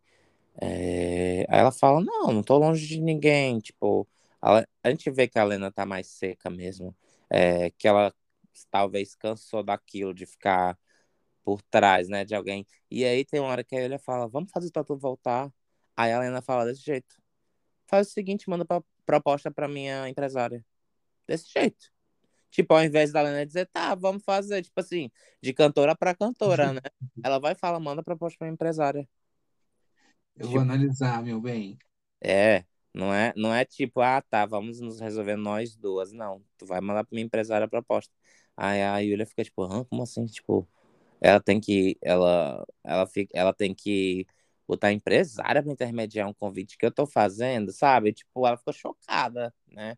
Com a mudança, sim. Acho que a Lena ficou snob em relação a Yulia. Ela não aceita mais é, ser mandada por ninguém, não. E tá certíssimo. E a pessoa que domina, ela se sente desconfortável, né? Quando o dominado se impõe, né? Uhum. É, porque querendo. Como eu te falei, ela aprendeu muito com a Yulia. Ela aprendeu muito. Mesmo a Yulia sendo é, mandona, etc., ela ajudou muito a Lena. Então, eu, eu dou sim também um, um, um ponto aí para Yulia em questão de credibilidade nesse quesito, porque ela fez a Lena desenvolver muita coisa. A Lena sempre era muito é, envergonhada, etc. Então, muita coisa ela ajudou é, a Lena. Até mesmo nos vocais. A Yulia entregou muitos vocais, assim, é, nas músicas que ela acabava poupando a Lena de gastar a voz. Então, muita coisa é, que a Yulia fez também que eu reconheço, né? Então, não posso chegar e dizer assim, poxa, ela é 100% filha da puta. Não. Realmente, tipo, se ela perdeu a voz é por conta do tatu. Né? Ela já estava uhum. perdendo. Então, uhum. realmente, a Lena foi muito poupada de várias coisas. Sim. Quando a Lena desmaiou também no Japão, quem foi cuidar dela foi a Yuria. Não sei se você já viu a Lena desmaiando. E a Yuria vai lá e sopra assim um monte de água na cara dela. Ela bebe água e sopra na cara da Lena. A Lena acorda na mesma hora. Aí vai lá, pega chá pra ela, cuida dela. Então, sei lá, eu, eu acho que ela tinha um, um cuidado excessivo com a Lena também. Não é, não, não é de todo ruim no fim das contas, sabe? Nossa, eu amo a, a fase da Yulia, cabelo curtinho, menininho, sabe? Hum, duvido que toda ela. Juninho Play. Toda botocada. Não vai... Ah, é. Hoje em dia não orna mais, né? É. Pior que você vê, poxa vida, aquela menina tão linda, tão bonita. É, não que ela não. Ela é outra pessoa, na verdade. É, não é? É que a gente tem que se acostumar na cabeça que ela, ali é outra pessoa. É, é uma mulher bonita, mas ali é outra pessoa. Sim, sim, não orna o que era. É. E tudo, e tudo bem, né? Bom, é, muito obrigado por você ter aceitado conversar comigo. Foi uma eu conversa maravilhosa. Eu amei te conhecer, amei é, saber também. tudo que você me contou. Assim, estou muito feliz. É, eu espero, espero. Gente, se alguém for ouvir aí, se eu tiver falado alguma fake news, por favor, me corrija, porque eu não sou o Wikipédia das duas, mas sei muita coisa. É, mas eu quero te agradecer também pela paciência aí de, de, de enfim, galera, teve uns adiamentozinhos aí, porque eu tava viajando, mas ele, você foi super compreensível. Eu quero te agradecer pela entrevista que foi muito leve, muito bacana e eu amei. Ah, eu amei também. É, se você quiser deixar o seu arroba, o pessoal te seguir, o arroba do, da sua produtora, é, ah. e fica aí a promessa, né, de você, quem sabe, trazer as meninas e a gente nesse é, show. É, promessa, né? Não, não posso dizer promessa porque eu não sei o que pode acontecer até lá. Vamos é negociar caso, né? aí, né? Vamos negociar esse cachê, porque a gente tá no Brasil, o Brasil tá em crise, né? Tem que negociar.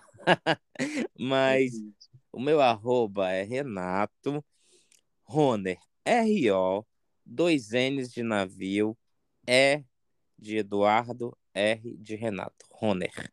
É isso.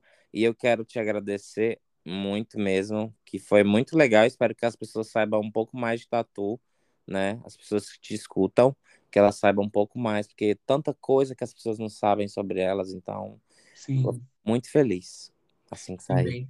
É, uma última pergunta agora que a gente falou da sua produtora, é esse cenário que a gente está tendo agora, né? Esse, esse chiclete aí sendo, sendo esticado pra caramba e esses valores super altos da, dos shows, você acha que é, é um momento só de recuperar o que foi perdido? É um momento de abuso? É um momento uh, de oportunidade apenas e vai estabilizar? O que, que você acha disso? Eu acho.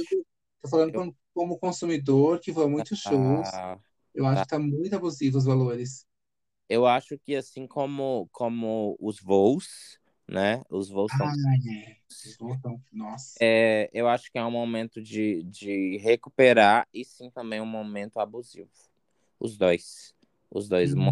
Recuperar e momento abusivo. É tipo assim, a galera tem culpa da pandemia. Vamos recuperar e colocar para fuder nos preços. Eu acho que é sim uma forma de abuso e de recuperar os dois, na verdade. E se vai melhorar, aí eu, se o preço vai melhorar, eu acho que só mesmo a gente vendo também como que vai ficar a economia com o próximo presidente, né? É, a gente tem que ver se a economia do país vai melhorar também, mas se for pelo quesito exploração, ainda vai demorar um pouquinho aí de, de, de para baixar o preço das coisas, mas tem que baixar né? Hum... É, tá, tá surreal os preços, assim, e... É. Ah, não sei, é que aqui em São Paulo o pessoal compra, né? Então acho que é, tem a culpa do Paulo, qualquer também, coisa né? mil reais, a galera, ah, tá barato, né? Menino, Igual é, o meme daquela senhora lá, da bolsa, que é 130 mil reais, aí fala, tá barato, tá barato. Então, pessoal... E a tiazinha TikTok, né? É, tá barato, então, né? Então, então. então é, outra coisa que também acho um absurdo é o vender os ingressos sem line-up, assim, eu acho eu acho absurdo, eu fico revoltado. Eu não, eu não, eu não, eu nunca fui pro Lollapalooza. É, mas é sempre assim ou não? Não, é, é sempre assim. Ah, é chato. Mas né? é um absurdo, né? Você comprar o um ingresso de uma Nem coisa quem é quem vai assistir, né? É, porque uhum. aí, mas aí é que eles venderam uma ideia de que você está indo num uma experiência, né? Ah, entendi. Não, não importa. Mas hum. aí vai falar, vai, vai, vai vender essa ideia. Será que lá nos Estados Unidos eles vendem essa ideia também? Hum, acho que não, hein? Acho que tem que. Pois é. Hein? Acho que tem que divulgar antes, acho bem difícil. Eu não, não lembro como que é a divulgação do Coachella, mas eu acho que já vai com a line-up, não? Pois é, né? Bom. Bom, mas é brasileiro tá acostumado a ser bobão mesmo. É. Desculpa, Bom, então tá brasileiro também sou. Mas é isso, né? É... Vamos ver. Espero que seja uma line-up boa. Aí, é, parece que vai vir bastante gente legal, assim. Vai vir o Paramore, vai vir. Ah, é, acho que a Billie Eilish, né? Então, vamos ver. Ah, então, ah, então vai valer a pena, sim. sim. Vamos torcer aí. Então tá bom, Rei. Obrigado. Obrigado. Um Muito obrigado mesmo. Valeu por tudo. Um abraço. Tá, tchau. tchau. E para você que gostou desse papo, não esquece de deixar suas cinco estrelinhas lá na classificação do Spotify, para o nosso podcast poder ser indicado para outras pessoas ouvirem também. Um beijo, nos siga em todas as redes sociais, Slaves of Pop BR, e até a próxima. Tchau!